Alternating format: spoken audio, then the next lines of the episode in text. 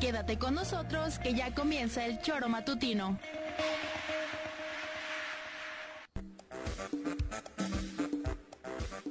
Porque somos quienes alegramos tus mañanas. Interactúa con nosotros y búscanos en nuestras redes sociales como El Choro Matutino. Sintonízanos desde nuestra página web www.elchoromatutino.com y llámanos a cabina al 777-311-6050. De lunes a viernes, de 7 a 9 de la mañana, por Radio Desafío y también por Irradia FM 103.7. Somos la mejor revista informativa del país. Somos... El Choro Matutino. ¿Qué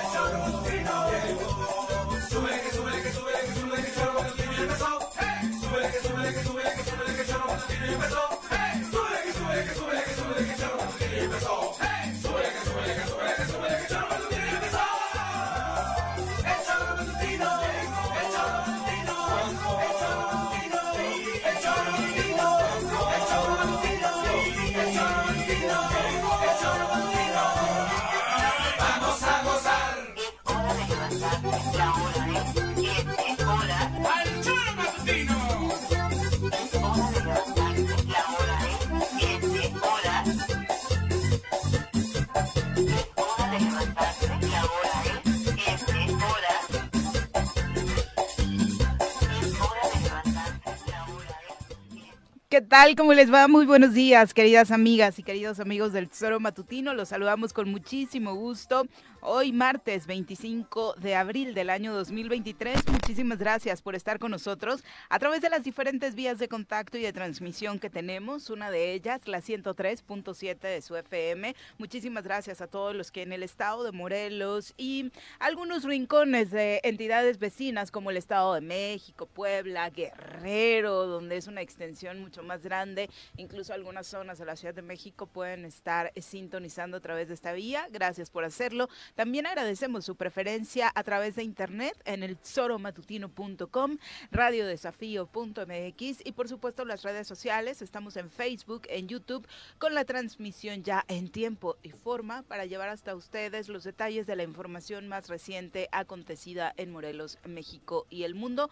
Por supuesto, en Morelos, centrada en lo que está sucediendo con estas determinaciones que ayer le adelantábamos un poco que ha tomado el Congreso del Estado acerca de eh, lo que sucederá con eh, las determinaciones que a su vez vienen del Tribunal Estatal Electoral sobre eh, pues quiénes van a terminar haciéndose cargo de órganos como la Junta Política. Ya hay hoy la posibilidad de contar con un análisis más eh, completo de lo que significa esta controversia constitucional, que fue la vía por la que optó el Poder Legislativo Estatal. Pepe, ¿cómo te va? Muy buenos días. Hola Viri, ¿qué tal? Muy buenos días. Días al auditorio. Es un gusto realmente empezar este día todas las mañanas con toda la gente y poderlo hacer a través del choro matutino para poderles llevar información y podernos también divertir un poco, ¿por qué no?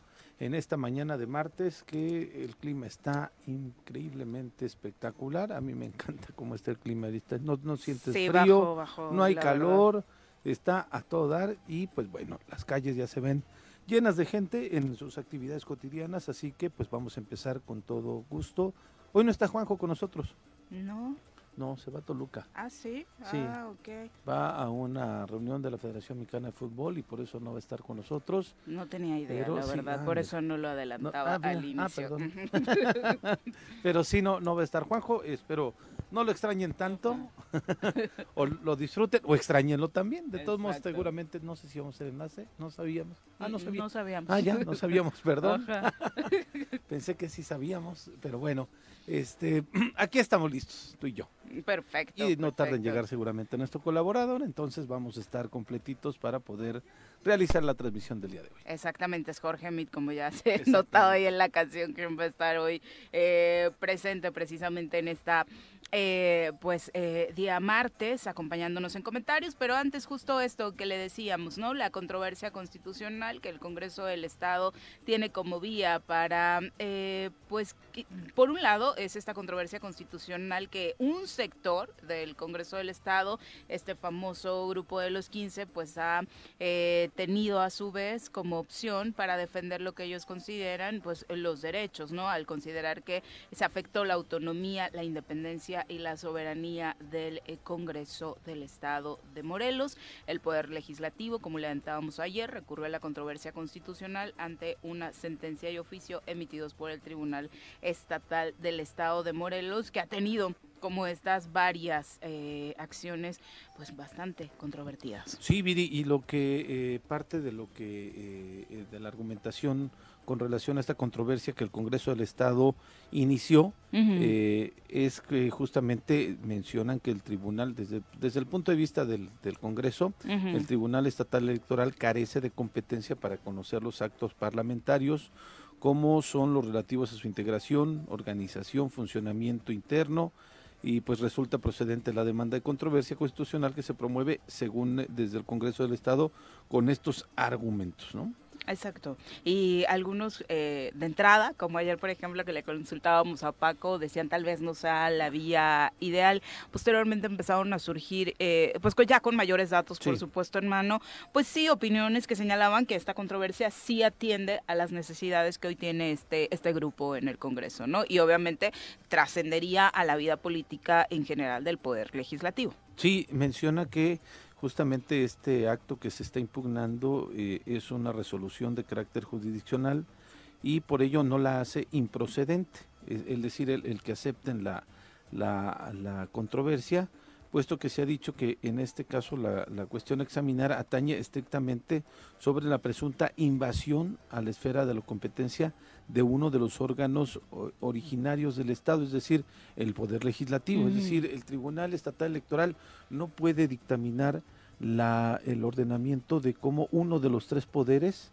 debe de estar funcionando. Son los parte de los argumentos que, eh, pues, este eh, por ello, el tribunal, ha eh, perdón, el Congreso del Estado ha recurrido a la controversia constitucional y esto, Viri, podría sentar precedente, así como sentó precedente el tema de la Comisión Estatal de los Derechos Humanos con relación primero eh, al, que sí tenía fuero, al que tenían la obligación el Ejecutivo de no modificar el presupuesto que enviaban es decir, porque los órganos autónomos envían el presupuesto al, al Ejecutivo y el Ejecutivo tenía la obligación de enviar el presupuesto tal cual lo envió eh, cualquiera de estos órganos este, autónomos y a partir de ahí el Congreso es el que determina la aprobación o no. Este, aquí realizaban modificaciones a los presupuestos de los órganos autónomos, se fueron a una controversia y por eso tanto el tribunal como la Comisión Estatal de Derechos Humanos como la propia Fiscalía, el INPEPAC incluso, eh, pues ya eh, no tendrían que consultar o pedirle permiso al gobernador o al ejecutivo, pues el poder saber si iban a modificar su presupuesto gracias a una controversia que promovió la Comisión Estatal de Derechos Humanos. Y con esto quedó un precedente para todos los órganos internos del país, ¿no? Entonces, esta misma controversia que promueve el Congreso del Estado puede estar jugándose eso que la Suprema Corte de Justicia de la Nación les diga, ¿sabe qué Congreso? Sí tiene que acatar lo que resolvió el Tribunal Estatal Electoral o que diga efectivamente el Tribunal Estatal Electoral está excediendo a sus funciones y no puede opinar de lo parece que ser que va a ser el resultado.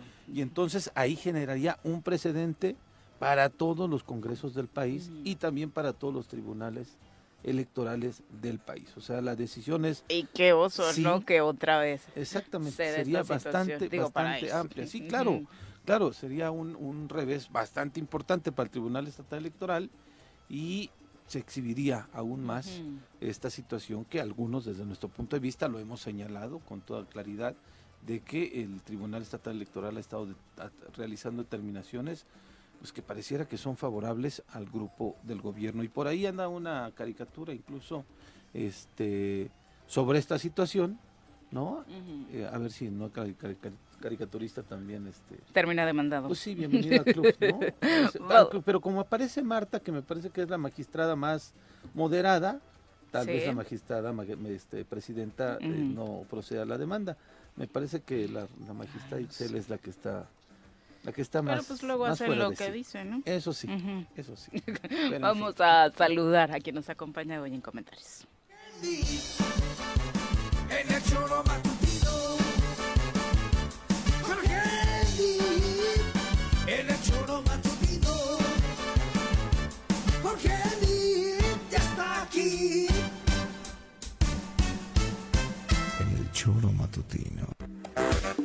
Viri, Pepe, ¿cómo te va? tranquilidad Muy buenos cabina. días, Muy ¿verdad? bien, gracias. ¿Qué pasó Cañón, con el abuelito? cañón. ¿Todo bien? Este, el- Ni. No. Ah, perdón. No, es que- el Juanji, el Este, Juanji. Juanjo fue a- va a una reunión a la Federación Mexicana de Fútbol hoy, va a no sé Toluca. por qué se debería dedicar más a eso, fíjate. Al Al fútbol. fútbol. Sí. ¿Y sabes que le va bien? Ay, claro. los chavos, ¿qué culpa tienen de aguantarlo no, todo no, el día? porque es hasta motivador y todo el asunto. Sí, bueno, Yo no digo, sé, pues. No sé. Eh, ¿Preocupado por AMLO? ¿O supongo que traías por ahí apuntes sobre No, su ya, ya, COVID verdad es positivo que por no. tercera ocasión? ¿O No, ¿No? es una falta de respeto y de responsabilidad de hacer las cosas como lo hacen, nada más. por qué? ¿Ahora qué? Pues todo es hermetismo, nadie dice nada, una Ayer ya cosa el otra. secretario de gobernación. Pues Sí, Dijeron sí, que ¿y sí qué era- dijo su vocero ayer? O sea, eso, eso es lo que, oye, estamos viendo cómo está el país de polarizado y te avientas estas puntadas. De, el, el, secre- el, el vocero decir, no, no, no, no hay nada, la gira continúa. Y claramente se... Ese se- fue un error del vocero, pues, lo comentamos desde ayer acá. sí, lo escuché, Sí. ya por eso ni hablar. Mira, la verdad es que ojalá se recupere pronto, ojalá no sea nada grave, claramente. Es, eh, a mí me llama la atención el nivel de encono que existe, ¿no? La cantidad de Sí, las redes mensajes. sociales fue increíble. Híjole, no, no, yo creo que no merecemos nadie esto, ¿no? No, No, nadie. Y aparte, Nadie. no le ayuda en nada. Si alguien de la oposición cree que un posicionamiento de ese tipo le ayuda en algo al país, ¿en qué? Pero ¿No? aparte, O sea, a nadie le conviene que el presidente esté mal. No. Punto. Yo puedo no coincidir porque no coincido con mucho de lo que hace, pero eso que le vaya mal, pues claramente no, no En puedo salud pensar en eso. No, pero ni en salud ni en ningún otro esquema. Pero fíjate que de, de pronto, Jorge, digo, oh, eh, el día domingo se, se volvió más eh, claro y evidente de pronto un sector de la población diciendo ya que se muere y demás. Imagínate. Pero desde la muerte de López Tarso, te equivocaste de López. Yo, Este, por desde eso, la- lo el, demás, el- digo, el encono y sí. la polarización que estamos viviendo es sin precedente y yo creo que a nada y a nadie abona ni deja nada bueno. ahí se Sí. justifican con que es chiste, es cero chistoso, No, ¿eh? no, O sea, no se le ver. encuentra por No, ningún desear la muerte de alguien no es claro, chistosa. por De ninguna no. manera y bajo ninguna circunstancia. No, hombre, sí, desde luego. Y del Tribunal Estatal Electoral no es la única noticia que llegó, ¿no? También ayer una de sus integrantes eh, terminó siendo señalada como eh, particularmente la magistrada Ishel eh, sobre pues esta eh, competencia eh, que tiene o no para poder votar acerca de este bono de retiro en el INPEPAC, ¿no? Sí, porque ella fue, fue consejera del INPEPAC, entonces cuando renuncia a Viri, se, eh, pues es una de las principales beneficiadas por este bono. Y no es nada personal que iniciemos No. con estas notas, es que justo fue lo que Roberto políticamente trascendió de forma fuerte ver, ayer, ¿no? Es, es Roberto Salinas de Morón Rinde Cuentas quien inició primero diciendo que era ilegal este bono de haber de retiro que se eh, aprobaron algunos consejeros del INPEPAC, evidentemente son uno de los promoventes, sí, van a ser todos los beneficiados, Mirella incluso fue la presidenta una de las que votó en contra de ello, pero lo que mencionaba... Y ha mantenido su postura muy clara, Sí. ¿no? Yo estoy en contra cada que le preguntan, que es como tres veces al día. Sí, sí, sí, exactamente. Pero eh, Morelos Rinde Cuentas, esta asociación civil junto con otra, iniciaron un procedimiento ante el Tribunal Estatal Electoral para, pues de alguna manera, pedir que este, el tribunal se pronunciara por la ilegalidad desde el punto de vista de Morelos Rinde Cuentas que existe al otorgarse este eh, bono de haber de retiro.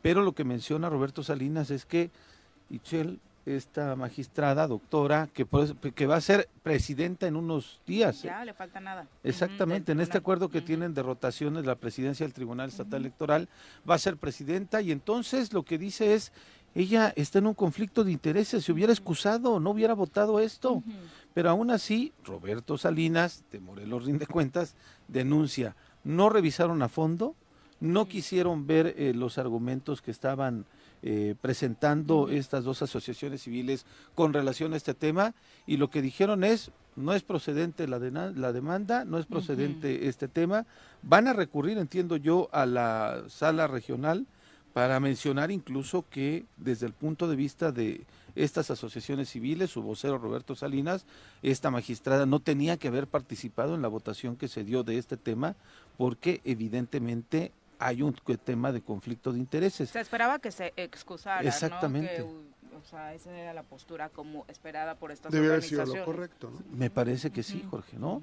Entonces ahora que la sala regional revise este resolutivo y que en la misma sala regional se den cuenta que había un conflicto de intereses, no sé cuál sea la repercusión legal directamente en contra de ella de manera Pues específica. es parte de lo que ocurre en Morelos, mi querido Pepe.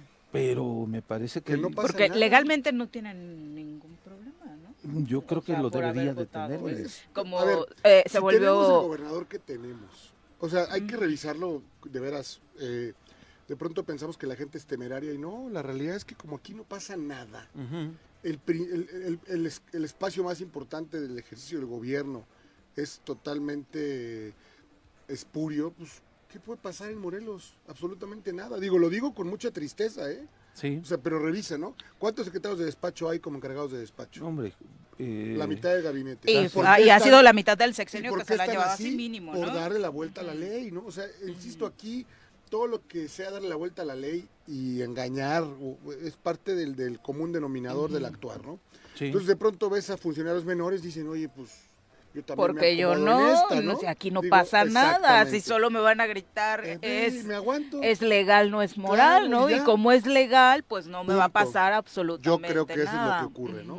Sí. Desafortunadamente. Pero de pronto hay que ver estas lagunas que tiene la ley para que se cometan estos actos ilícitos y empezar a legislar para que no se repitan, ¿no? Eso Ese sí. también es una tarea Eso sí. para quienes eh, se encargan hoy de trabajar Ahí para que el Estado avance, ¿no? La- las buenas propuestas de campaña tal vez de tiempo, ¿no? Para que el Congreso también resuelva algunas de Haga estas algo. lagunas para que en un tiempo corto pues no se repitan, ¿no? Porque cualquiera puede salir hoy a decir no hay nada en la ley que me impida, como es este caso. Mm, este, yo, yo creo que sí debe haber una consecuencia legal, mínimo una multa, este, no sé, no sé, ¿no? Porque no puedes estar así y determinar temas tan importantes, porque este tema quizá no es el, el- bueno, recibió no sé cuánto dinero. Bueno, eh, es de estos temas que socialmente a, a la gente, al ciudadano no le cae bien. Ajá, ¿no? exactamente. O sea, porque cuánto se ha criticado, incluso se ha puesto sobre la mesa este debate en torno a que si espacios como el Tribunal Estatal Electoral, pues tienen razón de ser, ¿no? O sí. sea, creo que incluso cuando se debatió este famoso plan B de la reforma electoral o, o el plan inicial, pues muchos hablaba de que, bueno, que sobrevivan los órganos, eh, los coples, como Ujú. el INPEPAC, pero...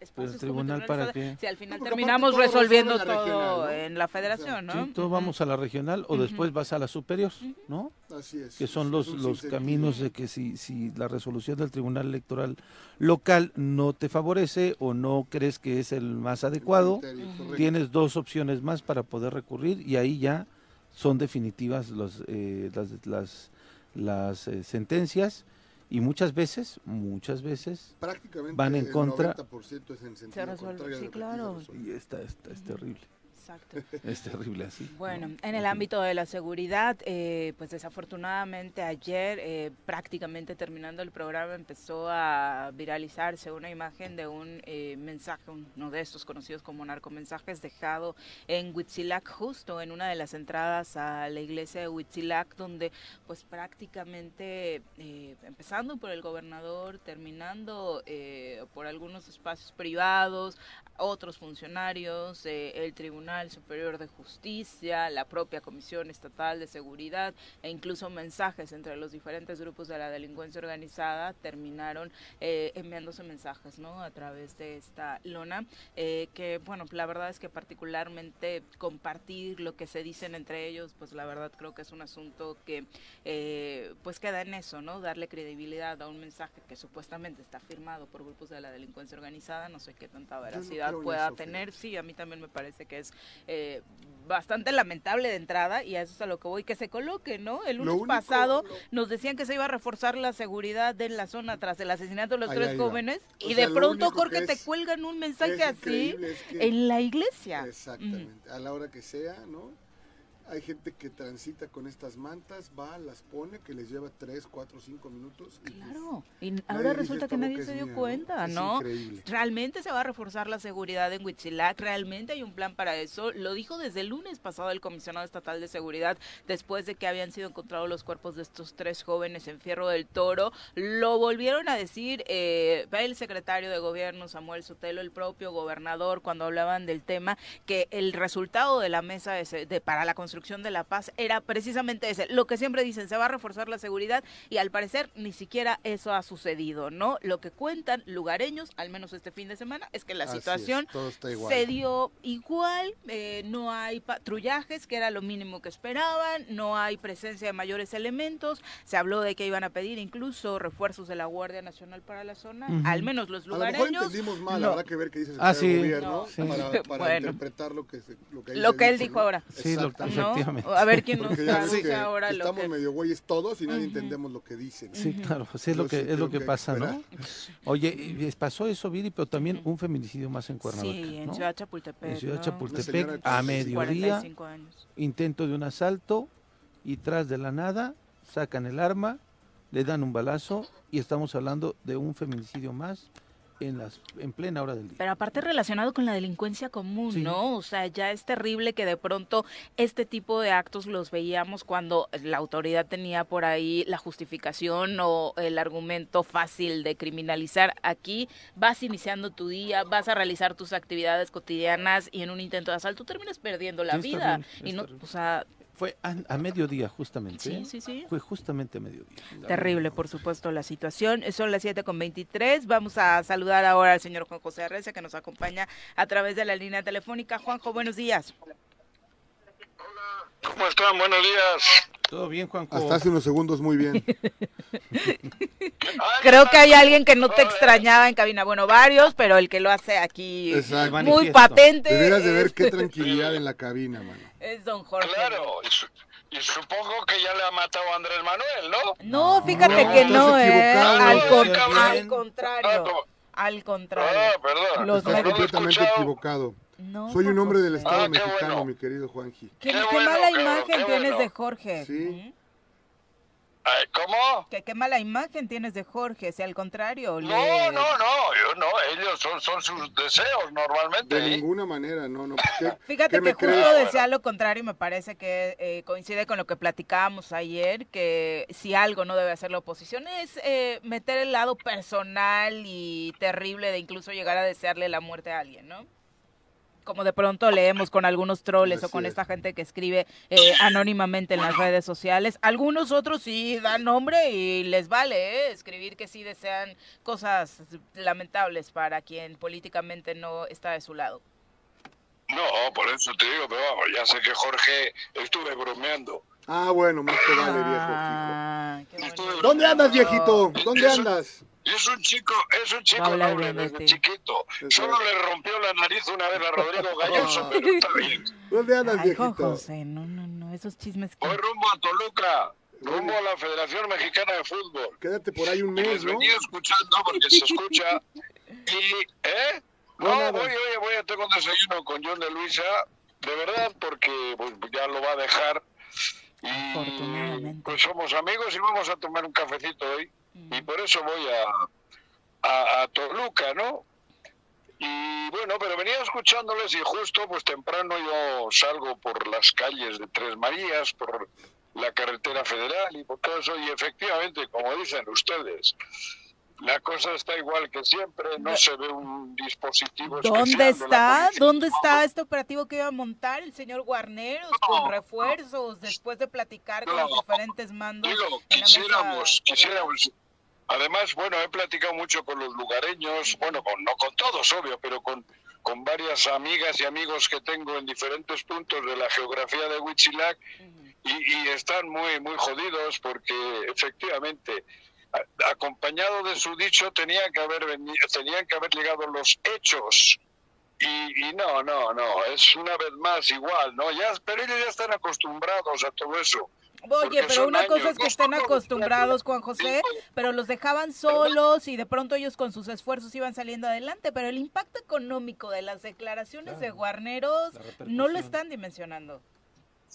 No, por eso te digo que, que ellos ya están acostumbrados a sufrir porque sufren desde dentro y sufren desde fuera. Bueno, sufren con los de dentro porque dentro hay delincuencia, porque dentro hay con lo que todo el mundo sabe, ¿no? Y, y, y los de fuera, los que tienen que venir a poner orden y a poner es- estabilidad y todo eso, pues les vale madres, porque esto es una zona, diríamos, eh, apartada de Dios Sí, es una zona pues eh, pues eso que no tiene no tiene no cuenta para para el gobierno del estado entonces pues sí está la cosa muy jodida muy jodida ellos están haciendo lo posible están luchando se están uniendo ha habido reuniones están intentando pues eso al final yo creo que están hasta buscando la fórmula de montar esas guardias cómo le llaman Eh, Comunitarias. comunitarias. Exactamente, ¿no? O sea, porque ya están hartos de que les jodan desde dentro y no hay apoyo de fuera. Y en fin, así está la situación en Huichilac en general, ¿no? ¿No te paraste, va? La gente, el 90% de la gente, pues más incluso, pues está ávida de que, de que les ayuden, de que vengan a, a eso, a, sa- saben quiénes son los delincuentes, se sabe positivamente. Hay cuatro o cinco grupos, ¿no? Grupos que no son chiquitos, pero se los tienen ubicados. En cuanto ocurre algo, de alguna desgracia como la del otro día, saben a dónde ir. Dependiendo la zona, dependiendo el modus operandi, saben quién lo ha hecho. ¿Cuántos habitantes tiene. Huitzilac, Juanji? ¿Eh? ¿Cuántos habitantes tiene Huitzilac? Ay, güey, ahí sí me, ahí sí me has jodido. No, no sé. ¿Contando a Juanji la- o sin Juanji? No, Digo, yo tampoco ¿Eh? sé, yo tampoco tengo el dato claro, no, pero no, no, no, no, no importa. sé, ¿eh? A lo que voy es que es una, es una comunidad, es una comunidad pequeña. Sí, es 25. pequeña, pequeña. Según el Están censo bien de 2020, identificados los 25,000. núcleos poblacionales. ¿eh? 25 mil según eh, los datos de Pues 2020. eso, yo creo que iba a comentar alrededor de los 30 mil, supongo, ¿no? Pero sí, 25 mil. Y yo creo que tú, tú me dirás, si no hay capacidad desde un gobierno de, de ayudar a 25 mil ciudadanos, ¿qué chingado van a hacer en el Estado? ¿Qué van a hacer si no han tenido capacidad de, de- de poder apoyar y salvaguardar la, la, la, la integridad de 25 mil habitantes? ¿Qué podemos esperar de ellos? Pues nada, fotos y más fotos y más mesas. Les voy a regalar una mesa de parota, de, de, de- de una mesa bonita, porque por lo menos para que salga algo bonito en la foto, cabrón, porque ya estamos hartos de verles a ellos, ¿no? Sí, está cañón. No, Es, es en serio, digo, eh, estamos jodidos porque, bueno, si no hay capacidad de, de, de, de, de eso, de, de mo- montar dispositivos, detener a la gente, pero detener porque ya saben que han hecho delitos. O sea, no es ir a detener a alguien supuesto, no, no. Ya saben que hay gente que ha cometido los delitos, saben que han matado a gente. Así de ese tamaño es. Por aquí se circula, digo, por aquí en, en Huichilac, se sabe de gente que ha matado a otros y andan por ahí. Y no pasa Y la- nada. y- ¿eh? Y no pasa nada. Y no me atrevería a decir que es solo un huichilac, ¿eh? Y no pasa nada, además andan tranquilos. Y entonces, joder, tú me dirás, si los ciudadanos normales ven que hay criminales que, que, que, que siguen actuando con toda impunidad y haciendo una vida normal, pues ¿qué, qué, qué puedes esperar, no? Y eso lo sabe Guarneros. ¿Crees Ellos que lo lo saben, sepas? ellos ¿Crees que lo sepas? Bueno, joder, bueno, igual no lo sabe, perdón. Igual no lo sabe. Yo que no También es importa, cierto. Juanjo. Equivocado. ¿Eh? No le importa en absoluto, esa es la verdad. No, pero, pero no es que no le importe. El problema no somos nosotros, que tampoco hacemos nada. O sea, si, si de, de la ciudadanía, ciudadanía no se actúa desde la ciudadanía, ¿qué podemos esperar, cabrón?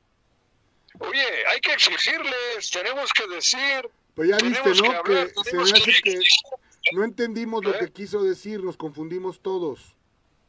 Ah, no, eso lo dijo luego Sotelo. Por eso, bueno, pues imagínate, quien de aquí sí es, quien aquí se va a quedar, Justificando y quien de aquí... Están defendiendo su tapa. Por Yo no eso, encuentro otra bueno. versión. No, no, no sé por qué lo hace. Pero no hay mejor forma No sé. de defender la papa que defendiendo Morelos, Juanjo, estés en el espacio que estés. Claro. Pero eh, no es lo mismo defender su papá que defender la patria. Claro. Porque Morelos es la patria nuestra, cabrón. Y ellos defienden su papa con un cinismo y un descaro que ya se sale de lo común. Hasta a mí me da penita ver la Sotelo, de, de verdad lo digo, cabrón, porque pone esa carita de cínico, porque ponen esa sonrisita. Y Pero no me jodas, cabrón. Con una ¿cómo no es para particularidad? Juanjo, ¿eh? Un hombre al que Morelos le dio todo, es un jubilado del gobierno del estado, este, híjole, sin ninguna necesidad económica, caer en esos, en esos, en, es- Es en que a veces la necesidad económica la No, marca uno. Aparente, claro, por supuesto. Por eso, igual sí, igual tiene necesidad económica de De tener Ya más. estamos perdiendo Ahora la que se lo van a llevar al otro lado. Cuando nos muramos, ¿eh? ¿Con quién es? Se corta. Ya, ya no te estamos escuchando, Juanji. Gracias, bye, que duermas bien. Bueno, sí, bueno, ahí les aviso. Voy a Toluca a la federación. ¡Suerte, Salud. viejito! Dile a John de Luisa que la porra le saluda. Tuvo un niño. Ah, felicidades Felicidades. a él y a Naima, su esposa. Te juro, tuvo una criatura, niño o niña, no sé qué es, cabrón. Muchas felicidades, muchas felicidades. Bueno, Pero, no. pero sí, bastante, bastante dejó que desear su administración. No, pues ¿eh? va a quedar marcada con el gran fracaso en el Mundial, ¿no? Por mantener al. Tata contra viento y, Y marea, sí, ¿no? exactamente, Ujú. Y sus necedades. Ujú. Sí, ¿verdad? Ah, se hace el que ya perdió la señal, el señor Arre. Es que como es vasco, ya, ya, ya lo hizo. estoy escuchándole. Después del Tata, del- después del Tata Martino hoy cierra su gestión con el Tata Vasco. Hay otros poderes fácticos dentro de Ah, la ya, ya, federación. hay Pues para que ¿eh? Como No, no, no, no, no fue John de. Luisa. John Ay, de Luisa los no fue ni ni Alguien nombró. ejecutó, alguien ejecutó la orden. No, por eso, pero ahí ya, ya hasta, hasta Televisa perdió el control interno de la federación, hasta Ajá, Televisa. ajá, ajá. Ahora lo tienen el Salinas y el grupo de, de, de- de- de las apuestas y el grupo de Orlegui. Ellos son los que han agarrado con dinero el control del fútbol de la primera división mexicana. Eso no sucedió ayer, Juan José. Eso no sucedió ayer. ¿Eh? Eso no sucedió ayer. No, claro que no. Claro que no, por eso le quitan a John de Luisa, porque era el grano en el trasero que tenían. Ujú. Él sí que quiso y quiere todavía hacer cambios y lo hemos intentado en la en la Liga TDP, en la Liga Premier, pero es muy bien complicado porque los que no quieren el ascenso son aquellos, Ajá. los que no quisieron mover al Tata fueron aquellos, los que han puesto al nuevo entrenador son aquellos Es así. al seleccionador. Entonces, es una situación anárquica, o bueno, anárquica o, o difícil, No, pues, porque la federación y la, y la Liga MX traen un desmadre de descontrol. Que va a costarle la vida a alguien después de ver las escenas afuera del estadio de Cholos eh, en el partido contra León. Terribles, violencia de nuevo. Y nadie hace nada, sea Televisa, sea Orlegui, sea John de Luisa o quien sea, Juan José. No, pero es, exactamente, esa es- es- ni, ni han clausurado el estadio, Tres partidos de suspensión nada más. pero bueno, tres de suspensión, pero ese Sí, que, que es nada, que es nada. O el sea, grupo de sí, animación claro. también, ¿no? Recuerda que el, que el equipo de Querétaro también tiene algo que ver el Han, ¿eh? Sí, claro, y en varios otros equipos más, al menos dos o tres, Sí. donde tiene metidas eh, los tentáculos. Nada más hay que revisar las playeras de los donde equipos, ¿no? están metidas, donde están metidas las apuestas, corrupción. Bueno, ya la, ya la Correcto. selección tiene el patrocinio. Sí, es eh, un descaro Terrible. totalmente, mientras prácticamente todas las ligas, particularmente las más importantes del mundo, están bloqueando totalmente no solamente la participación de eh, los empresarios de casas de apuestas, sino la publicidad. Aquí la selección está Está patrocinada por grupos de apuestas, ¿no? Increíble, ¿no? Sí, Un Bueno, descaro pero sí, absoluto. Ujú. ya me, ya me hicieron enojar, ahora le voy a decir a John de Luisa. Sí, por favor. Es que lo defiendes igual que a Guarneros y la verdad es que... ay, Eres el Samuel Sotelo. sí, Eres el. Samuel Lo que. John de quiso decir, lo que John... ¿Eh? Ya, se quedó callado el vocero. Es de- que es neta, o sea, John de Luisa como Guarneros y creen que no pueden hacer algo diferente. Se escucha un eco. ¡Eh! No, ya, Ah, ya. ya. ahora sí, ya. Ya perdimos la señal, se va a enojar, ¿eh? Que justo en Ahí el... está, ahí está, ahí está. Justo cuando le dijimos vocero Debe de- estar haciendo entripado el el señor. Samuel. Sotelo de John de Luisa es, cuando ya. Samuel. Juanji Arrece, profesión vocero de John de Luisa. ¿Quién le parece mejor vocero? ¿Samuel Sotelo, Rubén Aguilar o Juan José Arrece, no? Apareció O así, este, de. ¿cómo se llama el del gobierno? Apareció así, lo malinterpretaron. Jesús Ramírez. Jesús Ramírez. Él no quiso decir eso, lo malinterpretaron. No entendemos nada. Qué barbaridad. No. Todos, todos, todos, todos somos muy. Pero de verdad, lo digo en serio, o sea, ¿qué, Limitados. qué, Ya qué puede pasar por tu cabeza? Lo digo en, en la cabeza de quien hoy es el secretario de gobierno. Un hombre que aquí se ha desarrollado, repito, le debe todo lo que tiene el Estado mexicano, en el sentido que es un jubilado del gobierno y nada más como magistrado. y vaya ¿no? jubilación. Exacto. Que se o la sea, merece. no, no, no, duda, eso ¿eh? no está en tela de No es- juicio. Es legal, ¿no? Volvemos no, a lo no, mismo. legal y legítimo. hecho, y moral. Ahí sí, digo, quien, quien, quien ha entregado su vida al servicio público, pues tiene un, un beneficio. Lo tiene ganado. Es Y la es este. jubilación más Ujú. grande del, Sí. del, del Tribunal Superior de Justicia. Pero hoy, que, que haga eso, Sí, es increíble, ¿no? O sea, pero aparte algo tan elemental como ver a todo el mundo lo que dijo y decir, no, no, no, no, no, Lo se confundieron. sí. O sea, qué verdadero ridículo, ¿no? Sí, Digo, es que no hay argumento. como de persona. defensa. Ya mejor te quedas callado, ¿no? Claro, O sea, no es problema como- tuyo, Sí, tú haces claro. tu chamba, haces tu esfuerzo. Si el señor dijo una cosa que tú no estás de acuerdo. Hubiera respondido como el gober, de ahí toca la puerta del comisionado y pregúntale a él, ¿no? exacto, Cuando le exacto. preguntaron sobre O sea, esas declaraciones. Y, ¿no? Como dicen. Sí. No pasa nada si reconoce el error. Claro. Y lo aparte no corriges. es tuyo, ¿eh? Eso sería para aplaudir que lo O corrigiera. sea, el error se volvió más grande cuando tú estás viendo lo que está pasando y quieres justificar. Exactamente. Mm. Eso es lo que O sea, fácilmente se hubiera visto mucho mejor diciendo el comisionado se equivocó en sus declaraciones, ya estamos trabajando en ello y va lo que va a hacer es reforzar el trabajo en esta zona que no lo han hecho pues. Sí, pero porque aparte no lo entendimos mal los morelenses, no fue la oposición en Morelos, que prácticamente es el 90%, yo diría hoy, fue el país entero, Sí. ¿no? O sea, el país entero entendió, entendió perfecto lo que el señor Guarneros dijo No, el es lunes que pasado. digo, no hay mayor claridad que lo que se necesitamos ve ahí. aclaración. O sea, punto. Sí, nosotros y lo que se sigue viendo. Un texto, bueno, no un texto pronto. Este, compartimos un fragmento del noticiero de Yuridia de la Sierra Ujú. en donde ponen esa declaración y lo que dice Yuridia sería lo más adecuado sería garantizar la seguridad ahí, Por No decir, no lógica, se ¿no?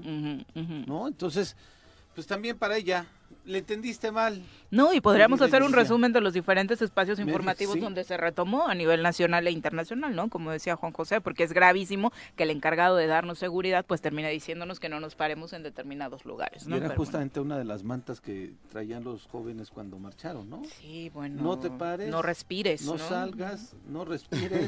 Sí, no sí, no, pues quédate en tu casa. ¿Qué nos Jorge, van a ¿Por pedir? qué sales? Increíble. Te- te- si sales te va a pasar algo. Quédate en tu casa, mano.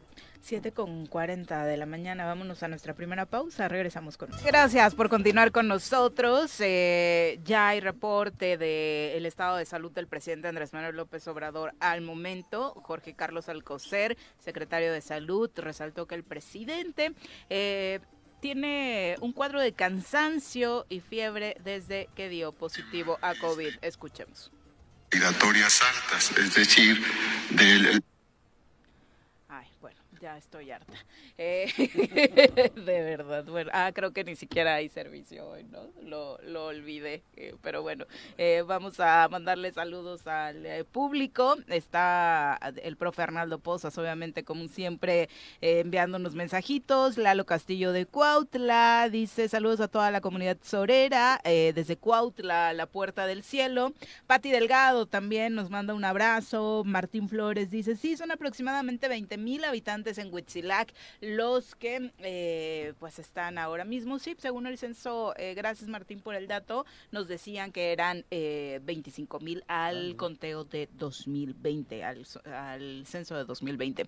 Chacho Matar, también un abrazo, querido Chacho, muchas gracias por acompañarnos. Y por supuesto, a todos los que a través de las redes sociales también se han manifestado para felicitar desde ayer a Tigres de Autepec, como el Barto que dice que nos escucha todos los días, pero que a veces no puede eh, pues mandar mensajitos porque anda trabajando. Ya entregados, entregadas tus felicitaciones. Yo era a- fan de escuchar al el equipo, programa ¿no? en, en, en Facebook, ¿no? Ajá. Era radio, pero descubrí el YouTube y es maravilloso. Sí, claro, Sí, pero ahí también puedes participar. maravilloso. No, no, ¿No? bueno, pero Ah. más escucho, la verdad es que Mejor te mando a ti mensajes, que como el era estando pero. Sí, mira que cuando se pone borracho sí se pone como Richo Farrell quemando a todo mundo. Pero bueno, vamos ahora al eh, comentario de esta mañana. Ya nos acompaña a través de la línea telefónica Rabindranath Salazar, a quien recibimos con muchísimo gusto. Eh, Rabin, muy buenos días. ¿Qué tal? Qué gusto saludarte a ti, a mi amigo Mit, a mi amigo Juanjo y por supuesto todo el amable auditorio que nos escucha. Muy buenos días. Hoy no anda Juanjo por acá. Hoy es una cabina muy, muy tranquila, mi queridos. eh, Respirando Rabín. paz, Rabin.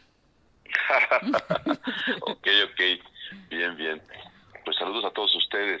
Oye, pues Qué gusto, continúas. qué gusto escucharlos. continúas con tus visitas eh, a Morelos para estar eh, manteniendo este contacto cercano con la ciudadanía.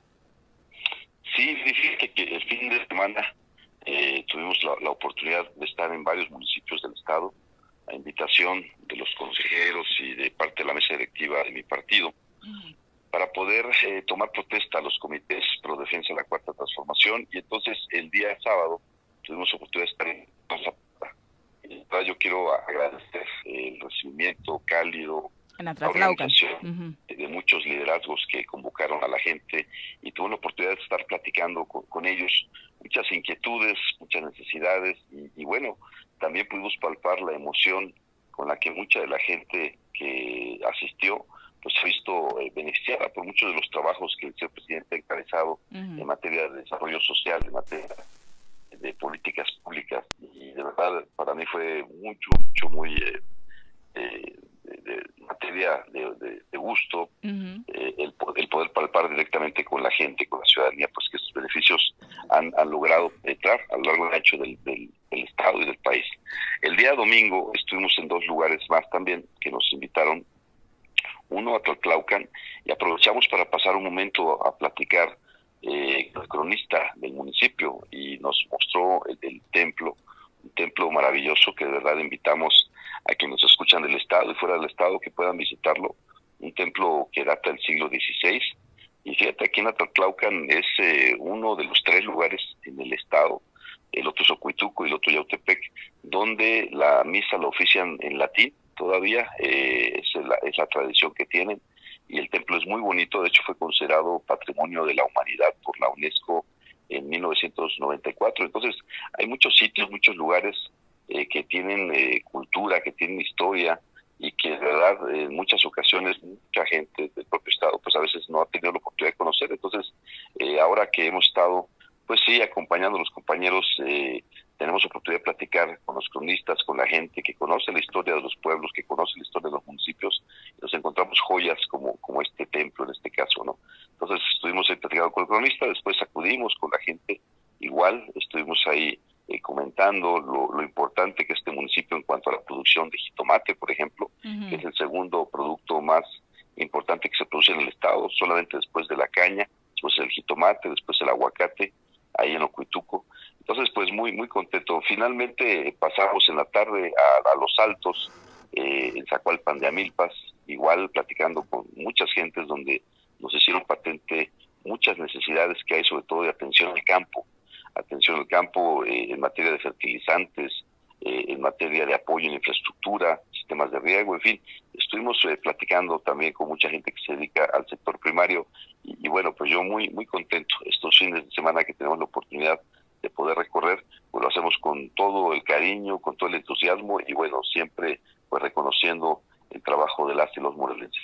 Y particularmente, Rabín, dentro de todos estos proyectos que han beneficiado a los ciudadanos que vienen desde el gobierno federal, ¿cuál es el que dirías que en Morelos particularmente reciba más reconocimiento? ¿Qué más te dice la gente? Creo que esto sí debe continuar. Fíjate, que eh, en general, en general, uh -huh. eh, te puedo decir, por ejemplo, que los adultos mayores están muy, muy agradecidos. Un programa que hace ya muchos años, cuando tuve la oportunidad de ser alcalde, uh -huh. eh, lo trajimos a Morelos, pero ahora, eh, bueno, eso, en ese momento fue solamente el municipio, pero ahora se benefician todos los adultos mayores del Estado y es algo al seno de la, de la familia, dado que estas personas eh, dieron parte de su vida en el trabajo, su experiencia, toda una trayectoria y ahora están siendo reconocidas. Entonces, ese reconocimiento, este apoyo de parte del gobierno federal, pues es muy, muy valorado. Eh, por otro lado, eh, algo que entusiasma pues es el apoyo hacia los jóvenes, tanto jóvenes construyendo el futuro como escribiendo el futuro. El tema de las becas, pues también es importante. Y fíjate que en las giras se acercan personas que por alguna razón, en algún trámite, eh, tuvieron no, fueron inscritos y entonces también pues generamos ahí eh, el, contacto para que puedan ser atendidos en su momento por la autoridad competente que eh, ahí es una justamente las funciones de la, de la coordinación que nos toca ya que depende de nosotros la dirección de atención ciudadana. Entonces aprovechamos el espacio para también poder escuchar.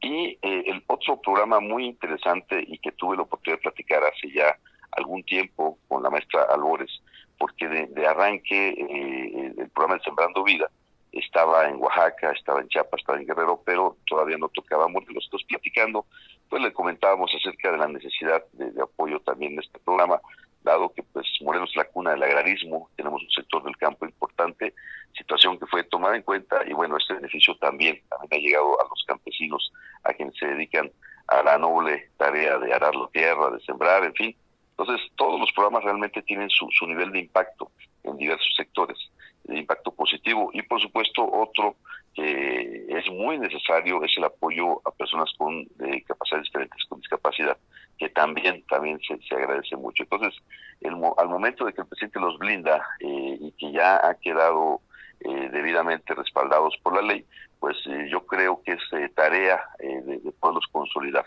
de poder hacer que estos crezcan, que permanezcan que cada vez más gente se pueda ver beneficiada. Entonces, hablando de programas sociales, yo creo que todos tienen su impacto, todos tienen su, su área de, beneficio. Y eh, hablando de las grandes obras, pues hay muchas obras que están impactando de manera positiva prácticamente a todo el país. Justamente esta próxima semana estaremos viajando al norte del país, por Sinaloa, para ver eh, cómo van los avances de la instalación de la planta de fertilizantes. Una planta que trae una inversión cercana a los 5 mil millones de dólares y que está dando un impacto positivo en no solamente en Sinaloa, sino va a beneficiar pues prácticamente a todo el campo mexicano. Y además, por supuesto, Rabina, en medio de estas bellezas históricas y naturales con las que cuenta el estado de Morelos, como este templo en Atlatlaucan que mencionabas, eh, volvemos al tema que hemos platicado en anteriores comentarios eh, acerca de esto que tanto le urge a la entidad, que es la difusión de esto, de los monumentos históricos, de los atractivos turísticos, para que justo este sector del que tanto se habla es la vocación de Morelos pueda realmente detonar en dividendos económicos más fuertes para la entidad. Absolutamente, este Billy.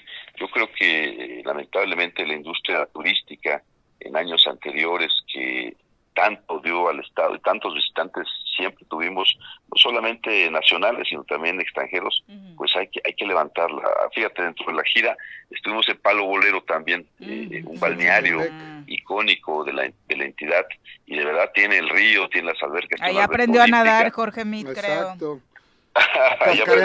Cascareábamos en Sochi y ahí nos íbamos a la carne asada. tiene, una gruta, tiene una gruta hermosísima, pero bueno, eh, hace falta apoyo, es un balneario ejidal, es un balneario eh, donde la comunidad está organizada y lo mantiene como puede, y hace falta el hombro, hace falta el apoyo de parte del gobierno, pues para que esos atractivos naturales, esos atractivos que tiene Morelos, pues se puedan este, ofrecer, seguir ofreciendo a visitantes, insisto, nacionales y extranjeros. Recordar que Cuernavaca, y eso lo sabe bien lo sabe bien Pepe, Cuernavaca llegó a ser el segundo lugar a nivel internacional en más visitantes eh, estudiantes de la lengua del español recibía, o sea, muchas eh, personas en Cuernavaca, muchos vecinos eh, facilitaban sus casas para que pudieran recibir a todos esos este, estudiantes extranjeros que llegaban de Europa, que llegaban de, de, Canadá, de Estados Unidos, y bueno, pues por temas de inseguridad ha dejado de, de, recibirse tanta gente, pero que yo considero, dada la ubicación geográfica de nuestra entidad, dado el clima y, sobre todo la gente, la calidad de la gente, son eh, cuestiones que hay que volver a retomar y que vuelvan a poner tanto a Cuernavaca como a todo el estado pues en un lugar importante en materia turística. Sí, bueno, resulta complicado pensar que quien hoy está al frente del gobierno pueda pensar en ello cuando su vecindad viene de hace unos años para acá, ¿no? No, no tiene esa idea de lo que aquí vivimos, los que aquí estamos y los que aquí nos quedamos y aquí estaremos. Hoy te escucho que vas, vienes, subes, bajas, pero bueno, es el andar de muchísimos años, mi querido contador, ¿no? O sea, no, no, es, no es nuevo ni novedoso para ti, qué bueno que nos lo compartes, pero ojalá ese, ese ímpetu con el que tú lo haces contagies a muchos de los que hoy están al frente para que podamos hacer algo distinto por este estado. Hombre, muchas gracias, mi querido muchas gracias. Pues efectivamente, quienes vivimos aquí en ocasiones cuando estoy platicando con la gente, porque me hacen favor de, de invitarme como, como invitado especial a estas tomas de protesta y empiezo a platicarles eh, y me dicen, oye, qué buenos planteamientos. Le digo, no, no son planteamientos, son experiencias, son eh, vi- vivencias de lo ya recorrido. Por ejemplo, Palo Bolero, yo llegué a ir ahí con mis abuelos, yo tenía más o menos como nueve años y ya andábamos ahí, dijera Pepe, este, brincando después de la cascarita, metiéndose al agua, en fin.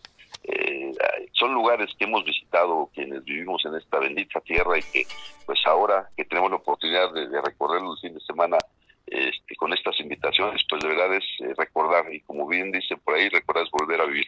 Y yo pienso que todo el potencial que tiene nuestra entidad eh, es muy factible el poderlo volver a, a retomar, volverlo a impulsar. Y bueno, pues me da mucho gusto cuando hay mucha gente está en la misma idea, porque son muchos, muchas personas que están interesadas en poder eh, trabajar en favor de tener un mejor lugar para vivir, que es pues, nuestra bendita tierra Morelos. Que hace poquito, por cierto, ustedes saben, se acaba de festejar, lo mencionábamos ya aquí, 17 de abril, la fundación de- del Estado, con este decreto de un presidente muy visionario como lo fue Don Benito Juárez, porque antes pertenecíamos al tercer distrito militar del Estado de México, y bueno, pues a partir de este decreto hace 154 años, pues ya nacemos como, como entidad con muchas, muchas virtudes, con muchas potencialidades, entre todas las y los morelenses estoy cierto que vamos a reimpulsar a nuestra entidad. Con muchas áreas de oportunidad, por cierto, ¿no? Para seguir eh, creciendo e impulsando lo bueno que tenemos, Rabín. Finalmente, preguntarte, eh, ¿estás tranquilo con el estado de salud del presidente López Obrador? ¿Hay Bueno, tranquilidad? ¿Hay tranquilidad en el equipo eh, respecto a los datos de salud del presidente López Obrador, Rabín? Sí, fí- fíjate que eh, el señor secretario eh, dio cuenta de cómo acontecieron los, los hechos en esta gira que estaba realizando el señor presidente en Yucatán. Eh, de manera regular siempre va a, a checar todos los grandes proyectos de alto impacto y en esta ocasión estaba justamente revisando los avances en uno de los tramos eh, del tren Maya. Eh, y tenía un desayuno, se sintió mal, eh, lo trasladan a la ciudad, eh, le hacen la, la- la prueba, sale positivo por tercera vez, lamentablemente, del COVID. Eh, y bueno, pues está en observación y están atendiéndolo como es de, de rutina. El señor secretario eh, ha mencionado, mencionó el día de ayer, que en dos o tres días estaría de vuelta. Pues estamos muy pendientes de que así sea y pues deseándole pronta recuperación, ¿no? Quienes eh, sabemos de la dinámica de trabajo que, que trae, de verdad es impresionante. Eh, no para, no para ni un solo día, ni entre semana, ni fin de semana, para él no hay descanso y eh, el compromiso que trae de que las grandes obras de, de impacto se puedan terminar, se puedan culminar en el sexenio, es su, su prioridad. Entonces, bueno, pues estaremos muy atentos a que regrese a las mañaneras, a que regrese esa actividad a la que nos tiene acostumbrados y bueno, pues mu- muy pendientes de que salga rápido de, de este de este contagio nuevamente, que seguramente entre tanta gente que saluda, pues de manera involuntaria, Claro. en algún momento se debe de este contagiado y bueno, pues le deseamos, le deseamos eh, pronta recuperación. Eh, muchas gracias, Rabín, por la comunicación. Al contrario, Viri, un abrazo, eh, Pepe, un abrazo de Nils, me da mucho gusto de verdad escucharlos por este medio. Espero que pronto nos podamos saludar personalmente. Un Claro gran abrazo, sí. y Que así un, sea. un gran Suerte, día, contador. felicidades y abrazo a todos los que nos escuchan. Oye, Buen día a ¿estuviste todos. en la pachanga de Ale? Oye, no este, sí, llegar claro que yo. sí fui. Hace un ratito venía yo, ¿de, de dónde venía? Ah, pues justamente de esta gira este de fin de semana pasé ahí, le mandamos un abrazo, pues cumpleaños oficialmente el día de ayer, pero nos hizo el favor de invitarnos y hasta un palomazo me aventé por ahí, mi querido Ah, Pepe, por ahí a, a ti no te vi. No, andaba yo de gira por Guerrero. ¿Cuál sueles cantar, Rabín? ¿Cuál es de tus favoritas en el karaoke? Bueno, de, de, de Alejandro Fernández me gustan mucho, pero había un grupo de rock, entonces ya sabrás, pues no, nos tuvimos que adaptar a las eh, condiciones y, y cantamos una de Bumburi, me parece. Ah, pero muy bueno, bien, muy bien. Muy a gusto. Muy bien. Rock en español. Muy bien, Rabín. Sí, sí, sí. Muy buenos días. Mientras no sea reggaetón, todo está bien. Ay, cálmate, ¿eh? Co- coincido, coincido. Más sé. difícil. Suerte. Un abrazo, abrazo. un muy buen día. Un abrazo a todos.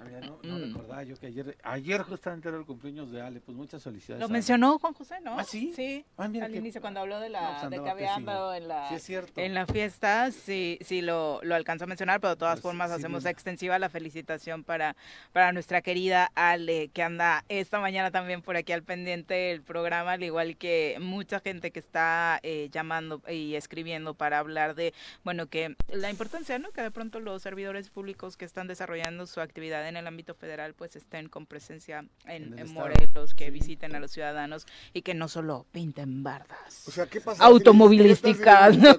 de palo bolero. No, hombre, pues, ni idea. No, no tendré idea. ¿no? ¿Qué Ni se idea. imaginará? No, pues, No. ah, no me albures. No me albures, ¿no? Sí, no, pues no. Oigan, No, tenemos... pero te lo- eh, hay, una, hay una cáscara, había una cáscara todos los martes en Xochitepec cuando yo era joven, que todavía corría, nunca jugué ¿En fútbol. el Mariano pero- o Ay, en el- cálmate. En el Mariano. Sí. Es que No, queda no. enfrente, ¿no? Sí, Básica, Y la prácticamente. comida se hacía En Palo en Bolero. palo bolero, y era el chapuzón. Sí, sí, sí. Muy o sea, lindo. con banda de, muy de lindo. aquí de... Ujú. ¿De hace un chorro de años? Sí, sí, sí.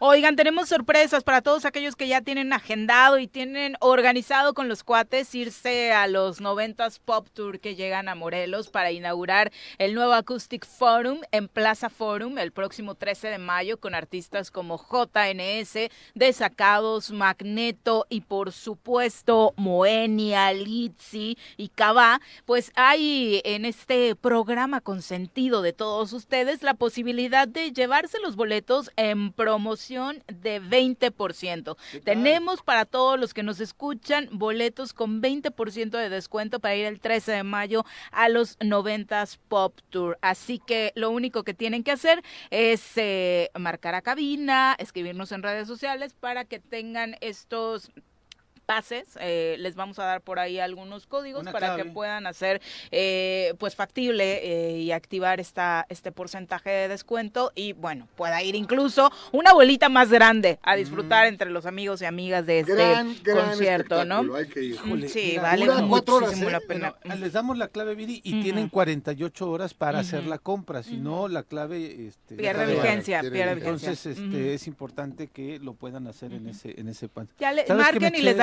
Las instrucciones para que tengan así como súper detallado eh, lo que tienen que hacer para llevárselos, pero corran porque están volando, como dice Jorge, todo el mundo tiene ganas Es de que, ir, ¿no? mira, Ujú. Viri, bueno, en este viaje sin que me aventé el fin de semana, ya de retache, pues ya veníamos cansaditos, ¿no? Y entonces también el chofer puso una música que ya no estaba dando más hueva. Y entonces de pronto alguien dice, oye, pues hay que poner algo más animado. Pusimos esta cosa en- por Spotify de Ajá, los 90 Pop La lista de reproducción. Y además de los que 90s, veníamos ¿no? somos así como de mi vuelo, ¿no? ujú. Puro chamaco. Algunas un puro poquito más grandes, otros más este, para acá, para bajito, pero de mi vuelo, de mi vuelo, 43, todo el rollo. Puros jóvenes. Pusimos las rolitas y ¡bum! nos levantamos. Y ya el No, pero, pero fue- aparte del show Sí. en vivo. Es espectacular. Y tiene ahí, la digo, verdad. da mucha risa ver a los Garibalis que están ya como de... No, los miren, de-. Alan, no, creo que Alan de Magneto, o sea, en No, general no, los no, Magneto traen buena condición, Víctor pero Alan de Noriega de- Magneto de- de bueno, lo ponen atrás por eso, pero, Pero estéticamente está, un buenísimo, o sea, poquito prefiero, más es un fit, gran ¿no? show. La verdad es que te regresas Sí, a, sí. a tu juventud, ¿no? Yo, yo quedé impactado que este Sergio, cuando hablamos con Sergio Ujú. Icabá, mencionaba que la calle de las sirenas fue en el 2000. 96. Sí. 96. O sea, yo tenía 16 años. O sea, andaba dije todo yo, lo que ¿qué daba. onda, cabrón? Bueno, si se ha mantenido este 90s Pop Tour eh, por tantos años es porque la verdad tienen un gran show, la verdad, más allá de que de pronto por ahí tengan algunos sus estigmas de que hay los grupos de pop de pronto dan hueva, No. la verdad es que el espectáculo vale mucho la pena per se, por eso se ha mantenido durante tanto tiempo. Eh, pero vamos a entrevista, ya nos acompaña a través de la línea telefónica el diputado local Agustín Alonso, a quien saludamos con muchísimo gusto esta mañana. Eh, diputado, ¿cómo te va? Muy buenos días. Hola, ¿qué tal? Muy buenos días, con el gusto de saludarte. Aquí ya listos para comenzar las actividades y con gusto entrar a, entrevista con ustedes. Un saludo a todos en cabina, amiga. Muchas gracias, eh, diputado. Pues preguntarte, mucho se ha hablado de eh, desde diferentes áreas del Ejecutivo Estatal, de que no les alcanza, de que van a llamarle al Congreso para una ampliación presupuestal. Eh, ¿Ya, ¿Ya hay contacto para esta situación, Agustín? ¿Ya hay una solicitud formal para eh, que se den este tipo de pues nueva distribución del presupuesto eh, para el Ejecutivo Estatal? Sí, Viri, eh, digo, pues, qui- quisiera empezar con ese tema tan molesto para mí, lo, lo debo de decir, cuando una secretaría se declara en el primer trimestre de este año como que ya no puede, ya no tiene dinero para operar. ¿no? Son cuestiones de responsabilidad y no son de nosotros, de Totalmente. falta de organización en su presupuesto que tampoco es de nosotros y de recordar a ustedes y, y al pueblo de Morelos, ¿no? Que en el, el 97 en el, el 97.7% del presupuesto pues no se le movió absolutamente nada. Eh, el 2.3% se le movió el presupuesto. Eso quiere decir que viene prácticamente íntegro como lo manda el Poder Ejecutivo a través de la Secretaría de, de Hacienda.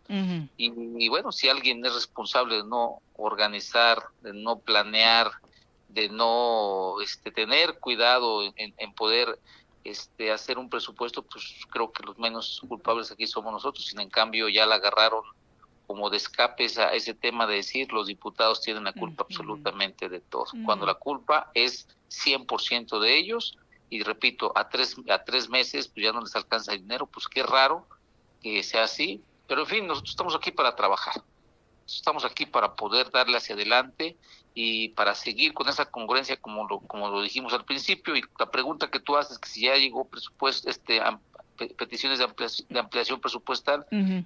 Ya llegaron, han llegado tres ampliaciones por parte del Ejecutivo.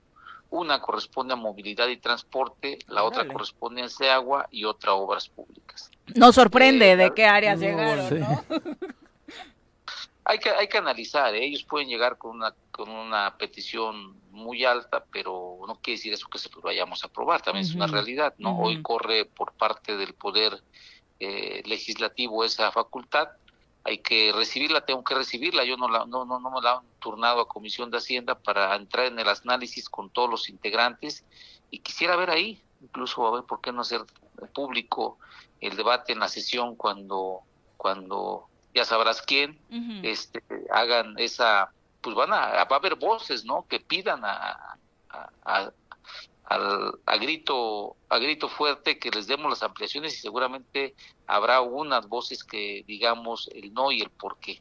Va a estar interesante, va a estar interesante porque hay representantes del Poder Ejecutivo dentro del Congreso y habemos representantes del pueblo dentro del Congreso. Es, es importante y es muy buena esa dinámica y por supuesto el debate cuando se trata del dinero del pueblo. A mí lo que me queda tranquilo, una es que hoy por primera vez en muchos años de historia en este estado, pues este, este, pues, estas ampliaciones se, se estarán eh, discutiendo y en su caso aprobando o no aprobando en este Parlamento donde eh, nos hemos pronunciado en favor de la gente, en favor de que el gasto sea y se gaste de manera transparente y de que esos gastos tan inflados, que hay muchísimos, Viri, de verdad Sí, es tan sí. impresionante estar viendo la- las cuentas, eh, eh, pero bueno, no corresponde tampoco a mí hacerlo, no, no, no tengo que hacerlo en este momento, pero tendrán las autoridades que, que actuar como se debe, porque la verdad lo que se ha encontrado hasta ahorita creo que es nada a lo que se ha buscado, donde le pique sale, perdón por la palabra, pero bueno, en fin, el tema de las ampliaciones de movilidad y transporte, a mí pues las voy a recibir, pero tenemos que analizarlas, ¿no? Se me hace por ahí muy, muy, muy, muy, muy, muy raras. Sí, el como para qué necesitaría después de tres meses, ¿no? Ampliación presupuestal, movilidad y transporte. De verdad, o sea, dándole un poco de vuelta al tema, ¿para qué? Porque además estas fechas, Viri, comparto, Agustín, son las fechas donde recaudan más. Bueno, bueno. Hay, hay este gente, hay gente que incluso en el caso de movilidad y transporte ha pagado sus placas y no les han entregado sus placas. No, no. Acaban de 200,000. llegar, ¿sí? Sí, sí, sí. Solamente en 200 meses. mil. Ayer 220 anunciaban mil. que acaban de llegar los Entonces, ah, tarjetones, mira, ¿no? vaya, ¿no? Ujú. Pero oye, ¿tienes el monto eh, claro, Agustín, o aún todavía no tienes el monto de lo que están pidiendo las diferentes áreas? Mira, no me lo han turnado a la, a la Comisión de Hacienda, en cambio, eh, si, si no mal recuerdo, son 45 millones de pesos. Si no mal ¿Razón de recuerdo, puedo fallar entre 1 y 3 millones, eh, no más, pero arriba de 41 millones de pesos son. Este, ese es tema para movilidad y transporte, donde su, su argumento, te repito, no lo he tenido en mano y no quisiera estar falseando ahí la, la- la- Especulando. la- la- mi pre- mis, mis palabras, pero es para eh, poder comprar, co- adquirir las este que las licencias y, placas y demás. Eh, yo tengo entendido que cuando se cobra se, se cobran esas esas impresiones y esas, esas, esas láminas, pero bueno, vamos a analizar, vamos a analizar bien, eso sí lo debo de decir y lo tengo que dejar muy en claro, porque ya dar dinero por dar eso no va a suceder en este en esta legislatura, por lo menos lo puedo asegurar. Porque además tiene que ser el análisis, Agustín, ya lo decías, el presupuesto viene casi íntegro como lo mandó el gobierno del estado y es un absurdo que estén pidiendo las ampliaciones, pero además de dónde recortarle. Si van a salir otras sorpresas como estas de que eh, pues el de Seagua diciendo no le pusieron presupuesto para las las eh, las plantas de tratamiento cuando ni siquiera ellos lo, lo pusieron, ¿no? Entonces, el que le quites a otra área va a significar que de pronto esa área diga, oigan, también a mí me hace falta dinero y entonces, eh, eh, pues eh, va a ser complicado. Sumamente complicado y no para nosotros, para ellos. Repito, y bien lo dices, el tema del presupuesto íntegramente viene aprobado en el 97.3%. Eh, te voy a decir dos conceptos que solamente se le movió al, al, al, al presupuesto y una, una tuvo que ver el tema de la comunicación social y el, que fueron no más menos de 50 millones de pesos que se le quitaron y lo que más se le quitó o lo que más se, se, se tomó fue de una partida que había en la Secretaría de Hacienda sin destino, una partida que, aparecería, que aparecía con casi 1.900 millones de pesos ahí, sin algún destino, sin alguna etiqueta, sin ningún, dijimos, oye, si está en este, en este sentido este recurso, pues vamos a darle más dinero a la, a la Fiscalía, vamos a darle más dinero a la Comisión Estatal de Seguridad, vamos a darle más dinero al Poder Judicial, y con ello quedar, este, pues nosotros, como siempre lo hemos dicho, el, el, este, este círculo de, prevención del delito, de la procuración de justicia, de la investigación, de la de, del tema del poder judicial que entran en un mismo canal, vaya, pues tratar de fortalecerlos, ¿no? Y esa es nuestra chamba, dar el recurso. Ya la chamba de dar resultados, pues no corresponde a nosotros. Hay que exigir los ciudadanos y los propios diputados a que los resultados que, que se den, pues sean para bien, porque si algo pedían era recurso y ahí está que si les alcanza, que si no les alcanza. Bueno, es un tema que para empezar se debería de agradecer una, porque lo presupuestado por la Secretaría de Hacienda pues iba mucho menos de lo que hoy se tiene. Hoy tienen mucho más de lo que de lo que inicialmente venía el presupuesto eh, del, del poder ejecutivo. O sea, fuimos más generosos y dimos más porque queremos más resultados para la ciudadanía. Y, y qué decir en estos momentos que la seguridad no se ha vuelto como una ola de violencia, ¿eh? se ha vuelto una constante ya, ya no es un tema que sucede de vez en cuando, no todos los días, todas las horas, en todos los momentos, ya cualquier persona está sucediendo este, cosas terribles y cada vez la cifra de, de, de, luto en las casas de Morelos va creciendo inconsiderablemente y poco poco se está haciendo en la prevención del delito, poco se está haciendo en, en la procuración, poco se está haciendo en muchas eh, áreas que, que corresponden al tema de justicia, de seguridad en este estado. Dice Guarneros que es porque dentro de estos recortes presupuestales del Poder Legislativo, pues no les alcanzó para comprar más cámaras, ¿no? Yo quisiera, yo quisiera que me contestaran ahí qué recortes se le dieron a ellos. Al contrario, hubo ampliación. Hay que ser muy claro. Si alguien les recortó, yo no sé cuántos tenían presupuestado inicialmente la Comisión Estatal de Seguridad, pero hay que recordar que la Comisión Estatal de Seguridad manda su proyecto a Secretaría de Hacienda y Secretaría de Hacienda es quien les recorta y ya nosotros nos mandan el, el, el proyecto del paquete presupuestal, en este caso 2023, ya rasurados, con mayor, con mayor recurso, no lo sé, pero eso corresponde a ellos. Cada quien su chamba y cada quien su responsabilidad. Nuestra responsabilidad fue recibirlo, analizarlo y en el análisis vimos que la Comisión Estatal de Seguridad tenía menos dinero de lo que pensamos nosotros que, que debe de tener para poder operar uh -huh. y le inyectamos. No es claro que el dinero siempre es insuficiente, pero cuando se usa correctamente alcanza para mucho. Y hablo con todas las bases y con todos los fundamentos y sobre todo la poca experiencia de haber administrado por seis años una, un, un, municipio donde nos alcanzaba para muchas cosas y, y hasta sobraba. Exactamente, y hablando particularmente de la Secretaría de Movilidad y Transporte, ayer justo el encargado de despacho, otro, eh, Eduardo Galás, señalaba que sí, que ya arribó una primera tanda de láminas y tarjetas de circulación, pero que si no autorizan este aumento presupuestal de 40 millones de pesos, se quedarán sin poder adquisitivo para obtener más de estos bienes y quien va a terminar pagando las consecuencias es la ciudadanía que ya pagó por este servicio. Eso, eso, es la salida que, dice este señor, ¿no? Como dices, otro encargado de despacho, siempre echándole la culpa a los diputados y siempre poniendo como escudo el, tema de las consecuencias que, que sufre o sufrirá esta, el pueblo de Morelos. Hay que recordar que les paramos, ¿eh? Les paramos esa intención de, de, de, reemplacamiento.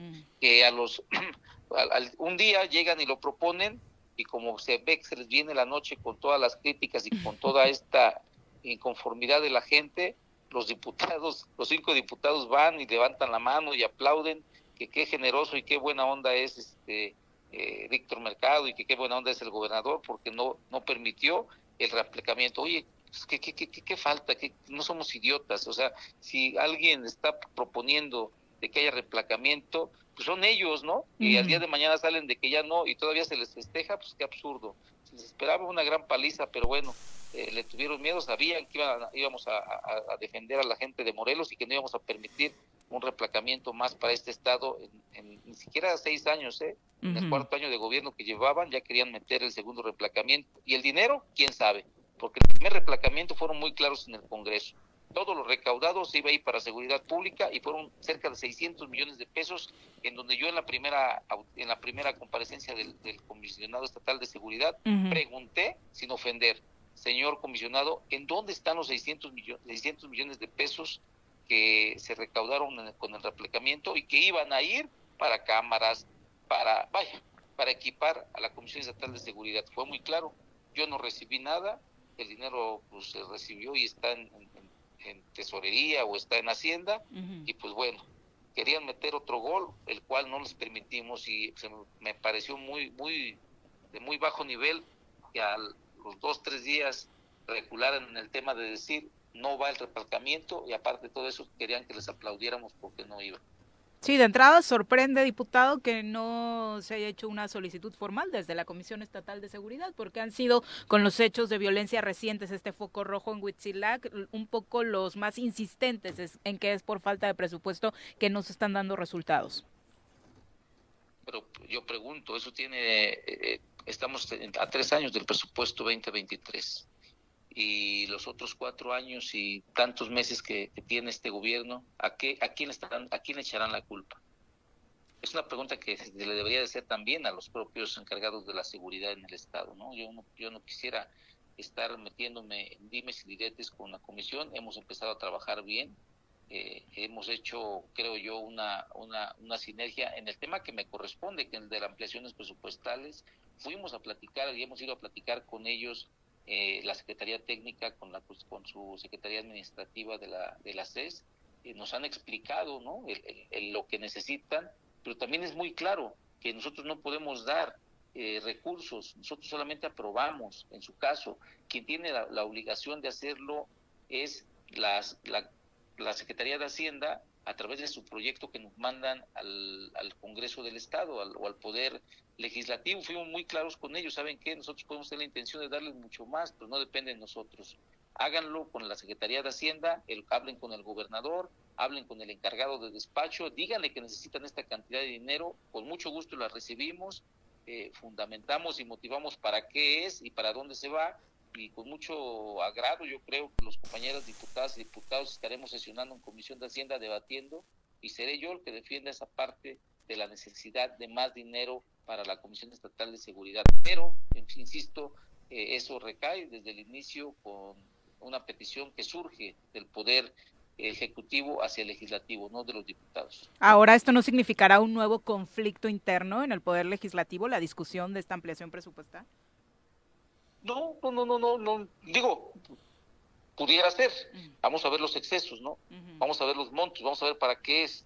Porque también si quieren comprar, voy a poner un ejemplo absurdo por ahí, eh, no sé, quieren comprar una, una credencial, una impresión de una tarjeta, de una de una licencia que cuesta en el mercado. Chequen bien los no sé, precios. 20 pesos y que Ujú. quieran meterla en 200, pues por supuesto. Bueno, Ujú. ya no en 200, que quieran meterla En de 20 pesos a 50, pues claro que va a existir claro. un debate y va a existir una negligencia de parte de nosotros. Ujú. Que el antecedente está en el exceso de los Sí, precios los- con este reportaje que salió a partir de la investigación que hizo también Morelos Rinde Cuentas, cómo le pagaron a la empresa antes de entregar las, este, las licencias y cómo la determinación de adquisición fue con la empresa que tenía un costo mucho más grande, El más alto, el ¿no? más alto. Y es un ejemplo, es un ejemplo de una simple licencia, mi querido. Pepe, pero hay, hay, hay ejemplos de verdad, de verdad hay ejemplos sumamente, eh, híjole, ¿cómo te puedo decir? Hay, hay ejemplos que, que lastiman a la sociedad y me lastiman a mí.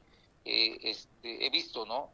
Las obras. Sí, Vivo a dos cuadras de una obra que se está haciendo, una calle que está haciendo el gobierno del estado, lo cual agradezco mucho. Lo que sí no agradezco y me duele bastante es que una calle pues, cueste 10 millones de pesos, ¿no? Una Claro. calle de 250 metros lineales por Mm. 8, 9 de ancho. Este, qué bueno, qué padre, qué, qué, qué- ajá, está bien.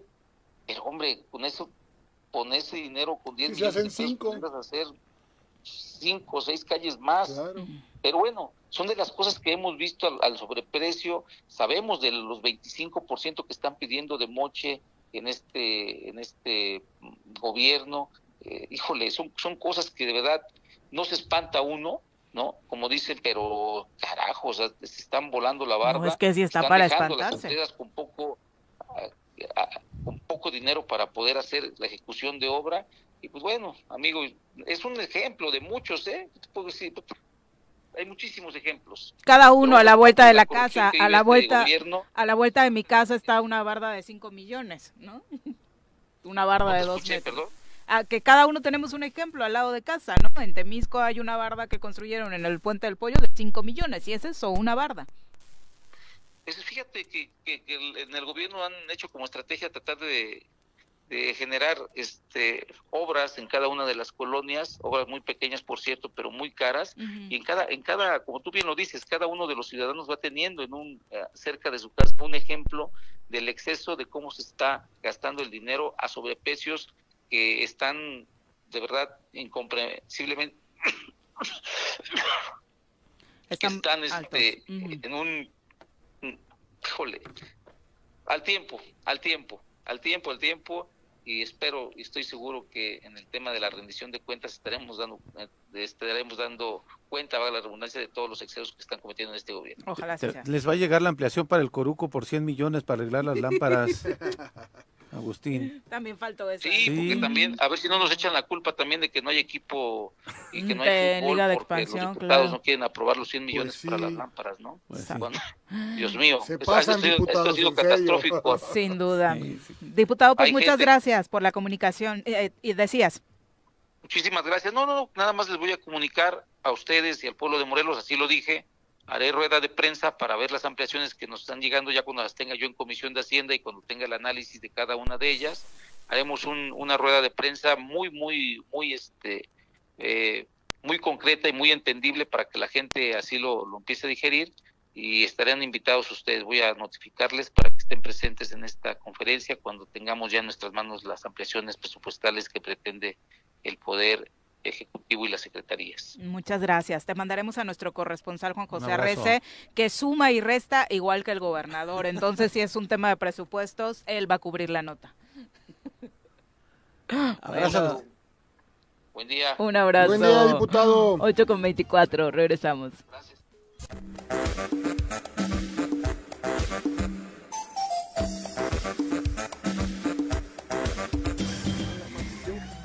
8 con 28 de la mañana. El Ayuntamiento de Cuernavaca, en un trabajo conjunto con cronistas, historiadores y creadores, así como con valiosas colaboraciones de personalidades nacidas y radicadas en el estado de Morelos, están invitando a todos nosotros a la presentación del Manifiesto al Pueblo Mexicano.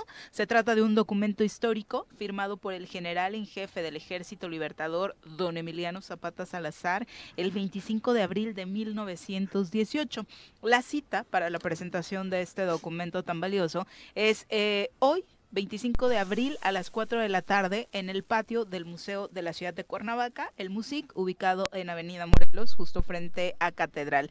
Se conmemoran así los 105 años de la firma de este manifiesto al pueblo mexicano, firmado de puño y letra por el general Emiliano Zapata. La entrada obviamente es totalmente libre para que usted asista y disfrute pues de este marco histórico que siempre es interesante conocer para eh, pues terminar eh, teniendo pues eso no más datos eh, históricos de Morelos de los personajes históricos de eh, que se dieron cita que nacieron acá y por supuesto bajo aquel concepto de que no podemos amar lo que no conocemos. Son las 8 con 29 vamos ahora a nuestra clase de ciencia Todos los casos que la ciencia y la medicina no pueden explicar, la doctora Brenda Valderrama nos los va a contar. Recibimos en cabina a nuestra experta de cabecera, la doctora Brenda Valderrama. Bienvenida. doctora buenos días bienvenida Hola, muy buenos días, Viri y Jorge. Pepe, Buenos como días, siempre, doctora. encantada de estar con ustedes. Hoy ¿Vamos a hablar de la ley? vamos a hablar de la ley, porque Que la ley es la ley, ¿eh? no importa lo que digan los demás. Exacto. El, eh, hoy se, se pasa por comisiones en un fast track, que realmente ha sido una vorágine. La ley de ciencia y tecnología es una ley que venimos preparando desde hace cuatro años, que ha pasado muchísimos momentos, algunos los hemos comentado aquí en este espacio.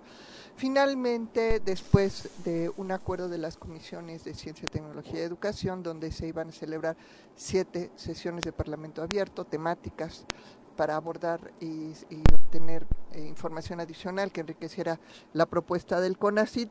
Finalmente, Morena dio un manotazo sobre la mesa y decidió suspender cinco de los siete parlamentos. Solo se llevaron a cabo dos. los primeros dos. Y además, ¿Quién? ¿Quién decidió? el- Morena con sus Hay que aliados. decirlo, ¿no? También porque No, sí lo dije. No, no, no, yo... yo porque quiere claro. que lo digas más fuerte Sí, es que el desastre que han Sí, hecho es fue. sin eh, precedentes. ¿Para qué de conocerle, por ejemplo, que la, secret- la presidenta de la Comisión de Educación, Flora Tania, que es de Morena, ella sí ha estado impulsando, trató de impulsar los parlamentos, pero no pudo contra el voto de sus correligionarios en las comisiones. Bueno, entonces el punto es que hoy estamos eh, ya con un calendario de sesiones de las comisiones, hoy a las once y media de la mañana, 12 de la mañana, en la cual van a aprobar un dictamen. Ese dictamen, eh, ese documento, eh, lo elaboraron las comisiones de Ciencia, Tecnología y Educación y, en es, y hay que reconocerles que sí tomaron muchos de los temas que habíamos eh, planteado en las primeras dos sesiones de Parlamento Abierto. Sin embargo, para que vean de qué tamaño está el forcejeo interno a las comisiones y entre los, grupos, el dictamen de los presidentes, el documento de los presidentes, por ejemplo, para lo que es el órgano máximo de decisión de la ciencia en México,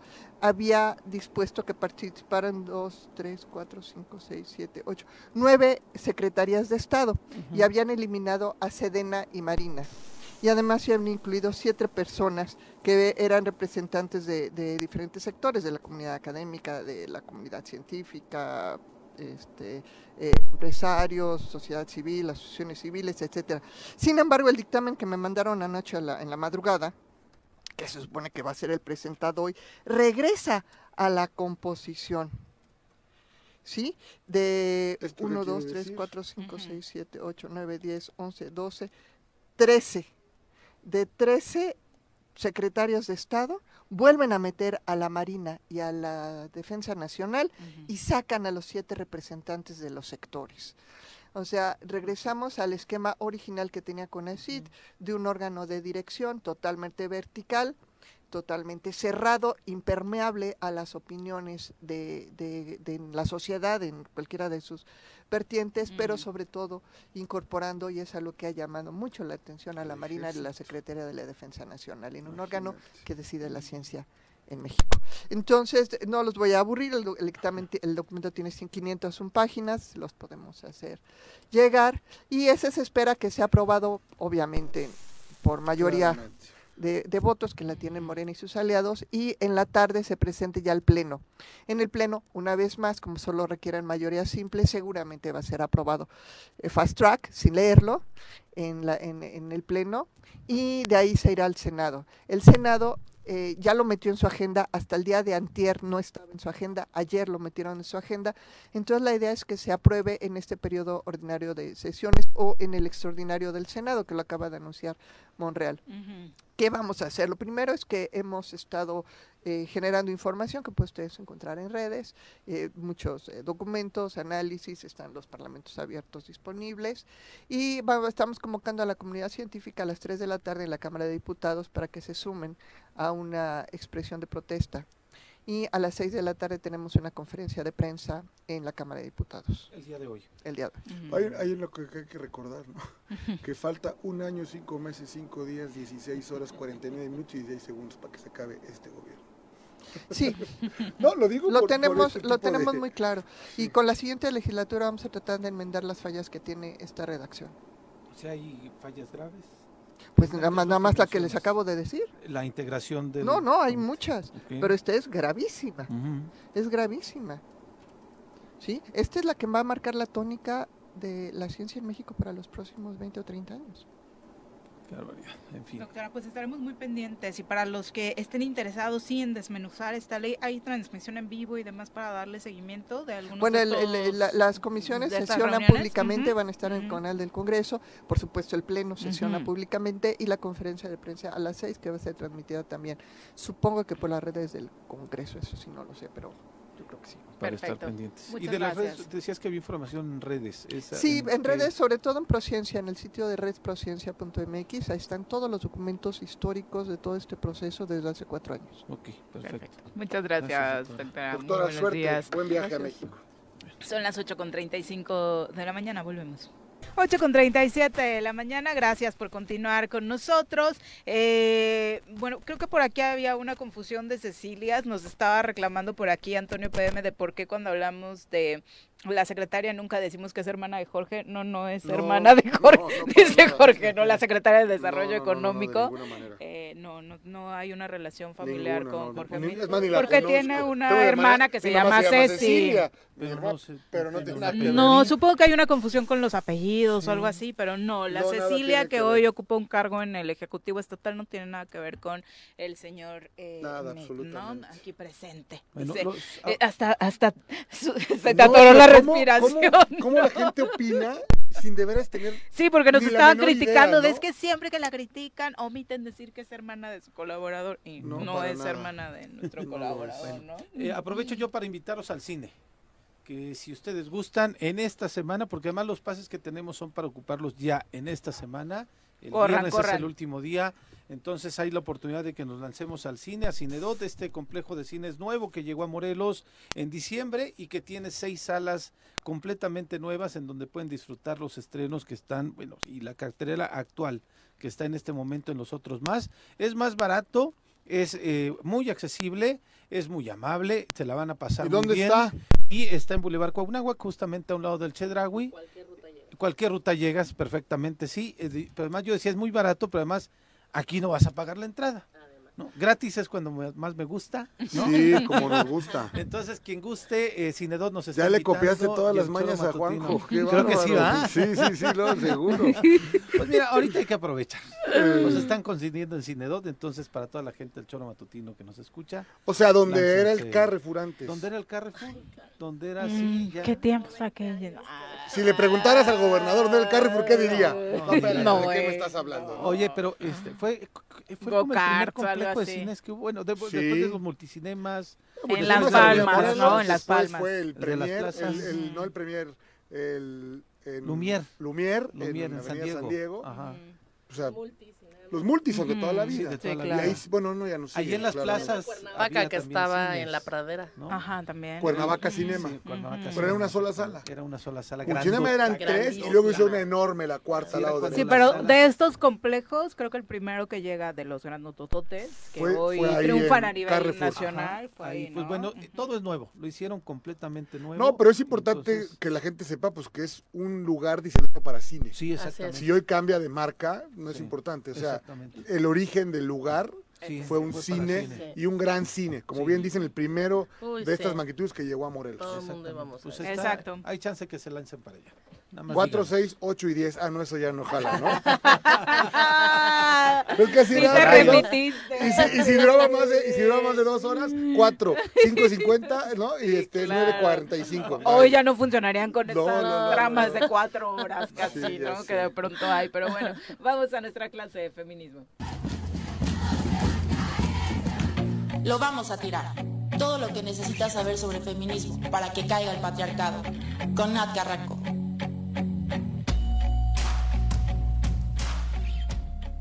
Nat, ¿cómo te va? Muy buenos días. Muy buenos días, Viri. Iba a decir Juanjo, pero Juanjo no, No. está y se nota. Juanjo. Se ve, se siente, la cabina está con... no.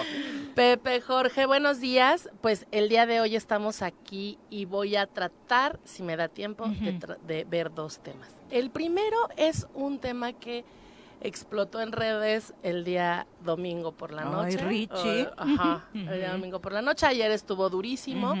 Y es sobre un comediante, bueno, que hace stand-up, que se llama Ricardo Farrell, que pues es como todos los stand-uperos, eh, mucho de su, de mucha de su comedia pues siempre estaba vinculada pues a lo mismo de siempre, ¿no? Chistes machistas, misóginos, burlándose de las personas con discapacidad, exaltando las habilidades masculinas, Ah, nada nuevo, nada importante, pero el tema no es él, sino que el domingo hizo un live en Instagram para decir muchas cosas de todo ese círculo de estandoperos.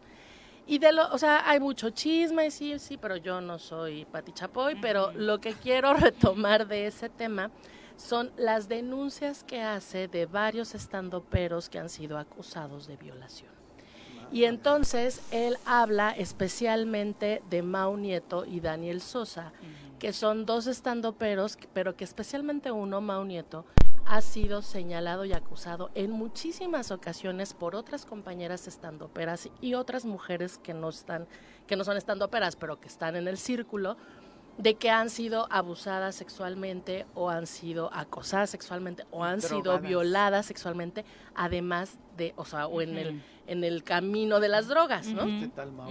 Mau Nieto, que además se hizo muy famoso. ocurre en todos lados, ahí no pasa nada. Y, y que además, y, protegen. y- y donde voy a poner el, el acento en este tema es que muchas mujeres lo dijeron, lo denunciaron, lo pusieron en redes, le- eh, dijeron cómo estaba funcionando este círculo y no solamente nadie les creyó, sino que nadie les hizo caso y además las censuraron de esos espacios, las sacaron, les cerraron espacios para seguir haciendo su trabajo. Pagaron caro haber denunciado, Muy caro las excluyeron. pagaron, como, como muchas mujeres pagan muy caro hacer las denuncias. Pero cuando llega un hombre a decir que esto está sucediendo, entonces tiene otro peso. Y entonces todo mundo voltea a ver y entonces dicen que explotó, que encendió, que denunció y que rompió el pacto patriarcal y esto no es cierto. Él rompió el silencio después de haber sentido de haberse sentido ofendido y, y les pongo un contexto. Él va es invitado a la boda de Mau Nieto. Nieto El sábado. el sábado y eh, al parecer, bueno, él tiene como problemas de alcohol y drogas, especialmente de drogas, hace cosas dentro de la boda y lo sacan. Después quiere volver a ingresar al after y no lo dejan pasar. Y en esa boda pues estaba mucha de la gente al que él denuncia. Todos. Todos, Todos. ¿no? Hombres y mujeres porque denunció por igual o, o ventiló por igual. Él sabía de esto desde hace muchos años, pero era parte de ese grupo, hasta que lo excluyen, hasta que se siente herido, hasta que se siente abandonado y sacado. Como decía Juanji, ¿no? Tanto mata el que... Pues fue cómplice, o por lo ¿no? menos ya estuvo en silencio, porque además pareciera que él no solamente sabe, sino que lo vio. Claro, es cómplice, punto. Habló con total seguridad y lo más Sí. grave es lo que dices, Nat, que de pronto ayer en las redes de si era cierto. O sea, ayer ya todo mundo creyó la versión de estas chavas es. solo porque este vato bien, lo dijo. Está muy bien. ¿Y qué va a pasar? Ese es el punto. Pues incluso denunció actos de violencia familiar que tuvo uno de los managers de un grupo que se llama La Cotorriza. Y probablemente la gente que nos está escuchando no sabe quién es toda esta gente que estoy sí. hablando, pero la gente joven sí. Y la gente joven lo bus los busca y paga, y paga mucho No, dinero por son ir a verlos. ejemplos a Están seguir, en ¿no? TikTok, están en Instagram, son, son como lo que ahora... Sí, influencers. son influencers. Y independientemente que no es menos importante, pero de lo que vaya a suceder con las denuncias que, que se puedan generar, a mí lo que me parece de tomar en cuenta es que este tipo de actos es muy común en la vida cotidiana de las mujeres. Cuando salimos a decir que algo sucedió, pueden ser abusos sexuales o cuando tenemos una opinión sobre algo, queremos decir algo y lo decimos, siempre somos cuestionadas y generalmente eso, y no sé si a ti te ha pasado, Viri, pero a mí sí muchas veces, si yo digo algo y estoy en un círculo o en una reunión o en un lugar donde hay más hombres que mujeres o donde hay hombres en general, y yo digo algo, se preguntan si realmente lo que yo estoy diciendo está bien. ¿no? Y no lo estoy diciendo en el trabajo solamente, que sí es común, pero en la familia. ¿no? Si, si dices algo, le preguntan al marido, le preguntan al papá, sí, sí es cierto, o tú qué opinas, o sea, es como, no te basta con lo que yo te estoy diciendo, que estoy acreditándote o que te Sí, estoy sí. contando lo que pasó, tú tienes que ir con un hombre, porque no es que vayan con otra mujer, con un hombre a ver si realmente esto Para sucede. validar lo que dijiste. Lo que pasó con este hombre, que al parecer trae problemas importantes, no solamente de, de que resolver de adicciones, sino de, pues, de, de salud mental, de ¿no? salud mental. O sea, quedaría para un capítulo entero analizar su Por transmisión. supuesto, porque además al, al hacerlo en vivo, muchos de sus amigos fueron a buscarlo y les dijo que lo dejaran, que se fueran. O sea, la situación era compleja, o sea, era evidente de su mal, de su comportamiento errático, en, tanto en los videos de la boda como en el Instagram. Y luego en el aeropuerto. eh, y luego en el aeropuerto, pero nadie dudó de lo que él dijo. O sea, sabemos que tiene Claro. problemas de adicciones, sabíamos que tenía problemas de salud mental en el momento en el que lo estaba haciendo y nadie duda que lo que dijo fue cierto. Muchas mujeres Si lo fuese dijeron. mujer, ya no, tendría pues, validez. dijeron. Bueno, ¿Lo no me quiero dijeron? imaginar si Y lo dijeron una de las denunciantes hubiera estado en estar estado. en esa situación. Y, y, y justamente lo que decían es como, pues, ¿para qué tomas? ¿Para qué te drogas? ¿Para qué vas? Y ya lo conoces, ¿cómo es que llegaste al baño? ¿Para qué llegaste al baño con él? Porque, pues, bueno... Sí, ¿por qué las- te pones falda, no? Sí, porque algunas de las situaciones que ventilaron en estos, eh, en estas violaciones es que eh, en los momentos en donde están haciendo el show, están en el bar, una chica se va al baño, Mauricio Nieto la, este, la, la llega a donde ella está sin haber sido invitado después de que ella, al parecer, fue drogada y en el baño abusa de ella. Cuando ella lo, di- lo denuncia, las redes sociales eran básicamente, pues, para qué te vas de borracha o para qué tomas con hombres, si ya sabes, ¿no? Estamos hablando de Entonces, cosas. ah, Hay amenazas de muerte también, hay capturas, o sea, hay cosas realmente graves que deberían tener una trascendencia más allá que el análisis en redes sociales. Así es. Y que, y, y que si pongo sobre la mesa en este espacio de feminismo en minutos es justamente por, la, por el poco valor que se le da a las denuncias que hacen las mujeres, porque ante el mismo hecho, si lo denuncia una mujer que fue la víctima, no le creen, pero si, le, si lo denuncia un hombre que lo vio o que tal vez se lo contaron, entonces lo dan por hecho. Él no rompió el pacto patriarcal. Él está enojado, está herido, está en una situación de salud mental comprometida, que tiene, si no problemas actualmente con el alcohol y las drogas, los ha tenido en anterioridad. Y eso es lo que lo mueve para hacer este tipo de denuncias, porque no solamente habla de violaciones, sino que empina a medio mundo en cosas pues que se hacen en espacios que pueden ser pues muy privados. Entonces, eh, yo creo que ya se me acabó el tiempo, pero por lo menos sí, sí quería No, no poner... Juanji, no hay Ah. interrupción. Y si no Quería poner sobre la mesa que esos son temas que generalmente las mujeres vivimos. No creen en nuestra palabra a menos que un hombre la respalde. Sí, e incluso en este tema del alcohol y las drogas, Nat, el tono con el que te refieres a un hombre que se presenta en ese estado a hacer una transmisión, hoy el tono sí es muy de, ay, pobrecito Richie, que lo lleven sus amigos, qué bueno que llegaron sus amigos Van a para que lo lleven a bien, una van a clínica, qué bien. bueno que estuvo acompañado, cuando, eh, como bien dices, o sea, la chava solamente contó que fue al bar y que sufrió este abuso y era una borracha, lo menos. ¿No? Eh, Lo los menos. calificativos negativos que surgieron alrededor de este caso fueron de lo peorcito que hemos visto en redes. Y en este caso, ¿no? Es No, es, solidaridad es- al es Vasco. la víctima. ¿no? Sí, qué mal que lo trataron así y que, o sea, incluso hay la víctima de violencia familiar, que es la esposa o la que Del está manager. tratando de ser ex esposa del manager de la cotorriza, dice, gracias Richie por darle voz a lo que yo he vivido, qué valiente eres y este, porque ahora, pues sí me creen, ¿no? Y entonces sube fotos en donde la golpean, entonces como, ah, entonces ahora sí, y están esperando que se pronuncien los de la cotorriza, ¿no? Que- que bueno. Este, pero justamente es eso, seguramente esta chica ya había hecho impresión. denuncias, pero pues nadie, Nadie la pelaba hasta que ahora un hombre llegó y validos. Digo, y lo de ella y el agradecimiento es entendible en medio de toda esta frustración Claro, de sentir que tu voz nunca va a ser Gracias escuchada. a ti ahora ¿no? sí ya me van a hacer caso. ¿Esta transmisión cuánto duró? Horas. Horas. ¿En serio? Sí, y- Empezó y- a las y ha hecho 12 y terminó cinco y media de la mañana. Y después, ayer hizo varias, varias Ayer más. siguió todavía. Eh, hay una parte en donde incluso se ve cómo también le habla Chumel Torres para decirle, amigo, vamos a estar bien. Y, y- y al final sí les abre la puerta y entonces... Callo de hacha algo dice también se sube, ¿no? Este- Bueno, como tienen ahí sus fricciones políticas, como Rich es amigo de Chumel, eh, los otros estando peros que están hoy más del lado de la cuarta transformación, pues sacaron a relucir algunos antecedentes bastante negativos, hay que decirlo también en el historial de Richie, ¿no? En sus stand-ups, aquel caso que eh, re- seguramente muchos de ustedes recuerdan, donde hace un chiste acerca de un señor que se excita viendo a un niño, ¿no? Ay, Así, por eso les decía, o sea, este hombre que es un estando, Media, pero haciendo, capada, ¿no? Es que mira, haciendo comedia de, lo, de, Es de que cosas bajas. Este, es que el stand-up, este, y lo digo así, yo tenía un bar y teníamos stand-uperos acá y de pronto Y los varios de estos nuevos sí, famosos estuvieron ahí. famosos- varios de estos famosos empezaron con nosotros, ¿no? Pepe, nada más voy a decir Entonces, algo. No es culpa de los estandoperos, ¿eh?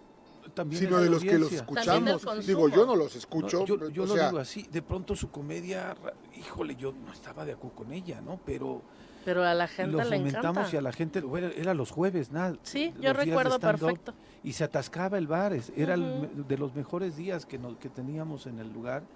Y eh, ahorita por eso que me mencionas, yo no había sabido de esta transmisión, vivía en otra realidad en estos días. este, Pues sí, me, me- me- sí, me- me impacta mucho. Pero, pero Pepe, de veras lo digo, ¿no? Es como nos quejamos de los gobiernos que tenemos, Morelos. Bueno, nos quejamos de lo que escuchamos o de lo que se escucha en la generalidad.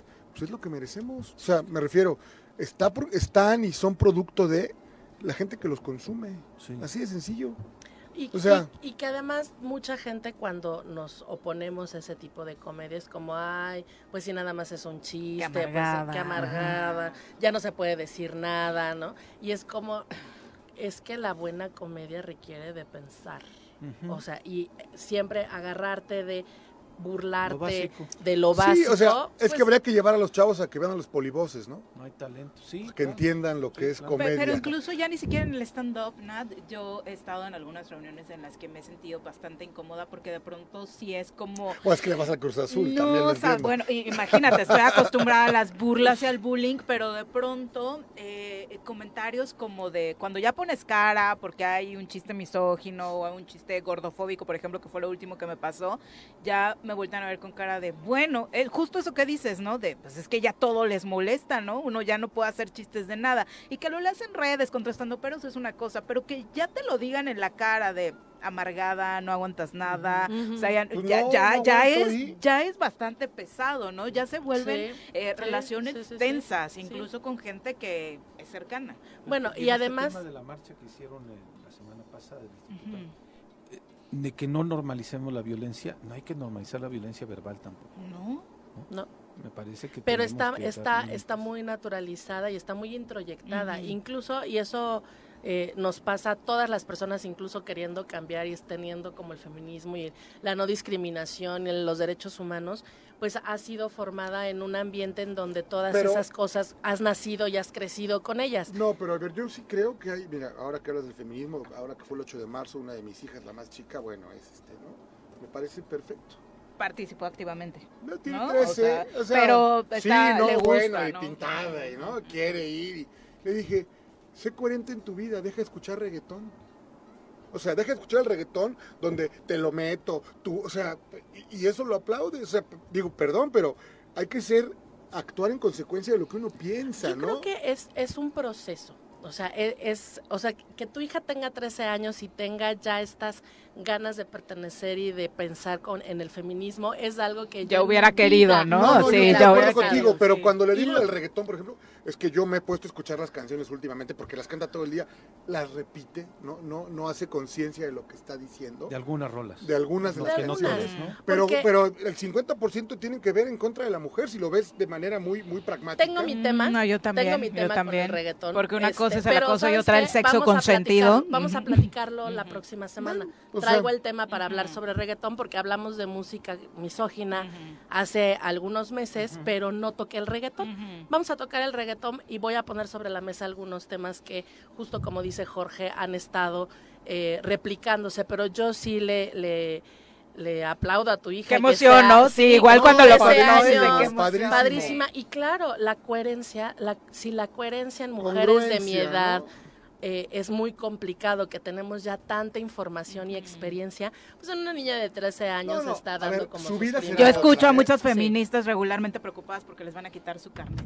Segura será otra Por ver tal- por- por ver una película, una por ver una película, o por reírte por- de un sí, chiste, claro. ¿no? No, mi hija será otra y aparte, ¿sabes quién le va a decir qué? Nadie. O sea, Eso es lo más importante, sí. Jorge. Así sea, es, así es. Y, y pues que esta, esta reflexión que trajimos el día de hoy sobre eh, el romper el pacto patriarcal, la denuncia de hombres, eh, la diferencia de la misma denuncia sobre mujeres, se nos queda en la reflexión para ver qué tanto cuando estamos escuchando a hombres y a mujeres decir lo mismo, le damos más valor y peso eh, de credibilidad a unos y a otros. Hay que cacharnos, ¿no? que Ese cacharnos. ejercicio va a ser bien interesante si deciden hacerlo, queridos soreros y soreras. Y, y también, oigan, ya no pongan en las mesas de postres de las bodas chocongos. Las cosas terminan con transmisiones de este tipo, ¿eh? Porque feas. mucho el rumor es ese y hemos escuchado de verdaderas tragedias. Hay un caso Y que a veces muy no fuerte de, no de un chavo que termina suicidándose. Sí. Suicida, deportista, exitoso, Claro. talentoso. O sea, y está resultando, ya no solo son en las bodas de Oaxaca, ¿no? Porque de pronto pareció que iniciaron ahí. Ya ¿Has visto están- alguna vez un chocongo? Pues sí, parece chocolatito. No, O sea, no, ya los, uno ya los hace- están metiendo en, o sea, la mesa de postres. mucho y era una- un avión. una- una- o sea, un avión en chocolate. ¿Y qué, qué es eso, un chocongo? No, espérame. Pues un buen viaje. Sí, claro.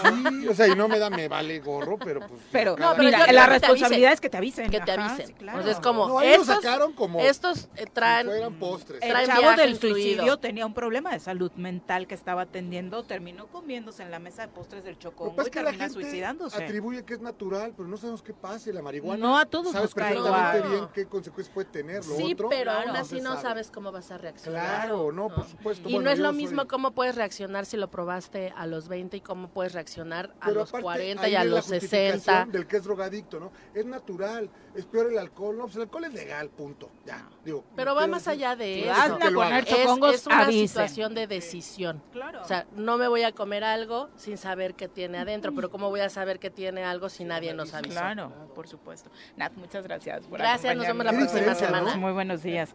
Mira, sí, ¿qué tal? Tu sección más larga en lo que va de la historia de este ABC de feminismo. Juanjo, recapacita, te lo pedimos.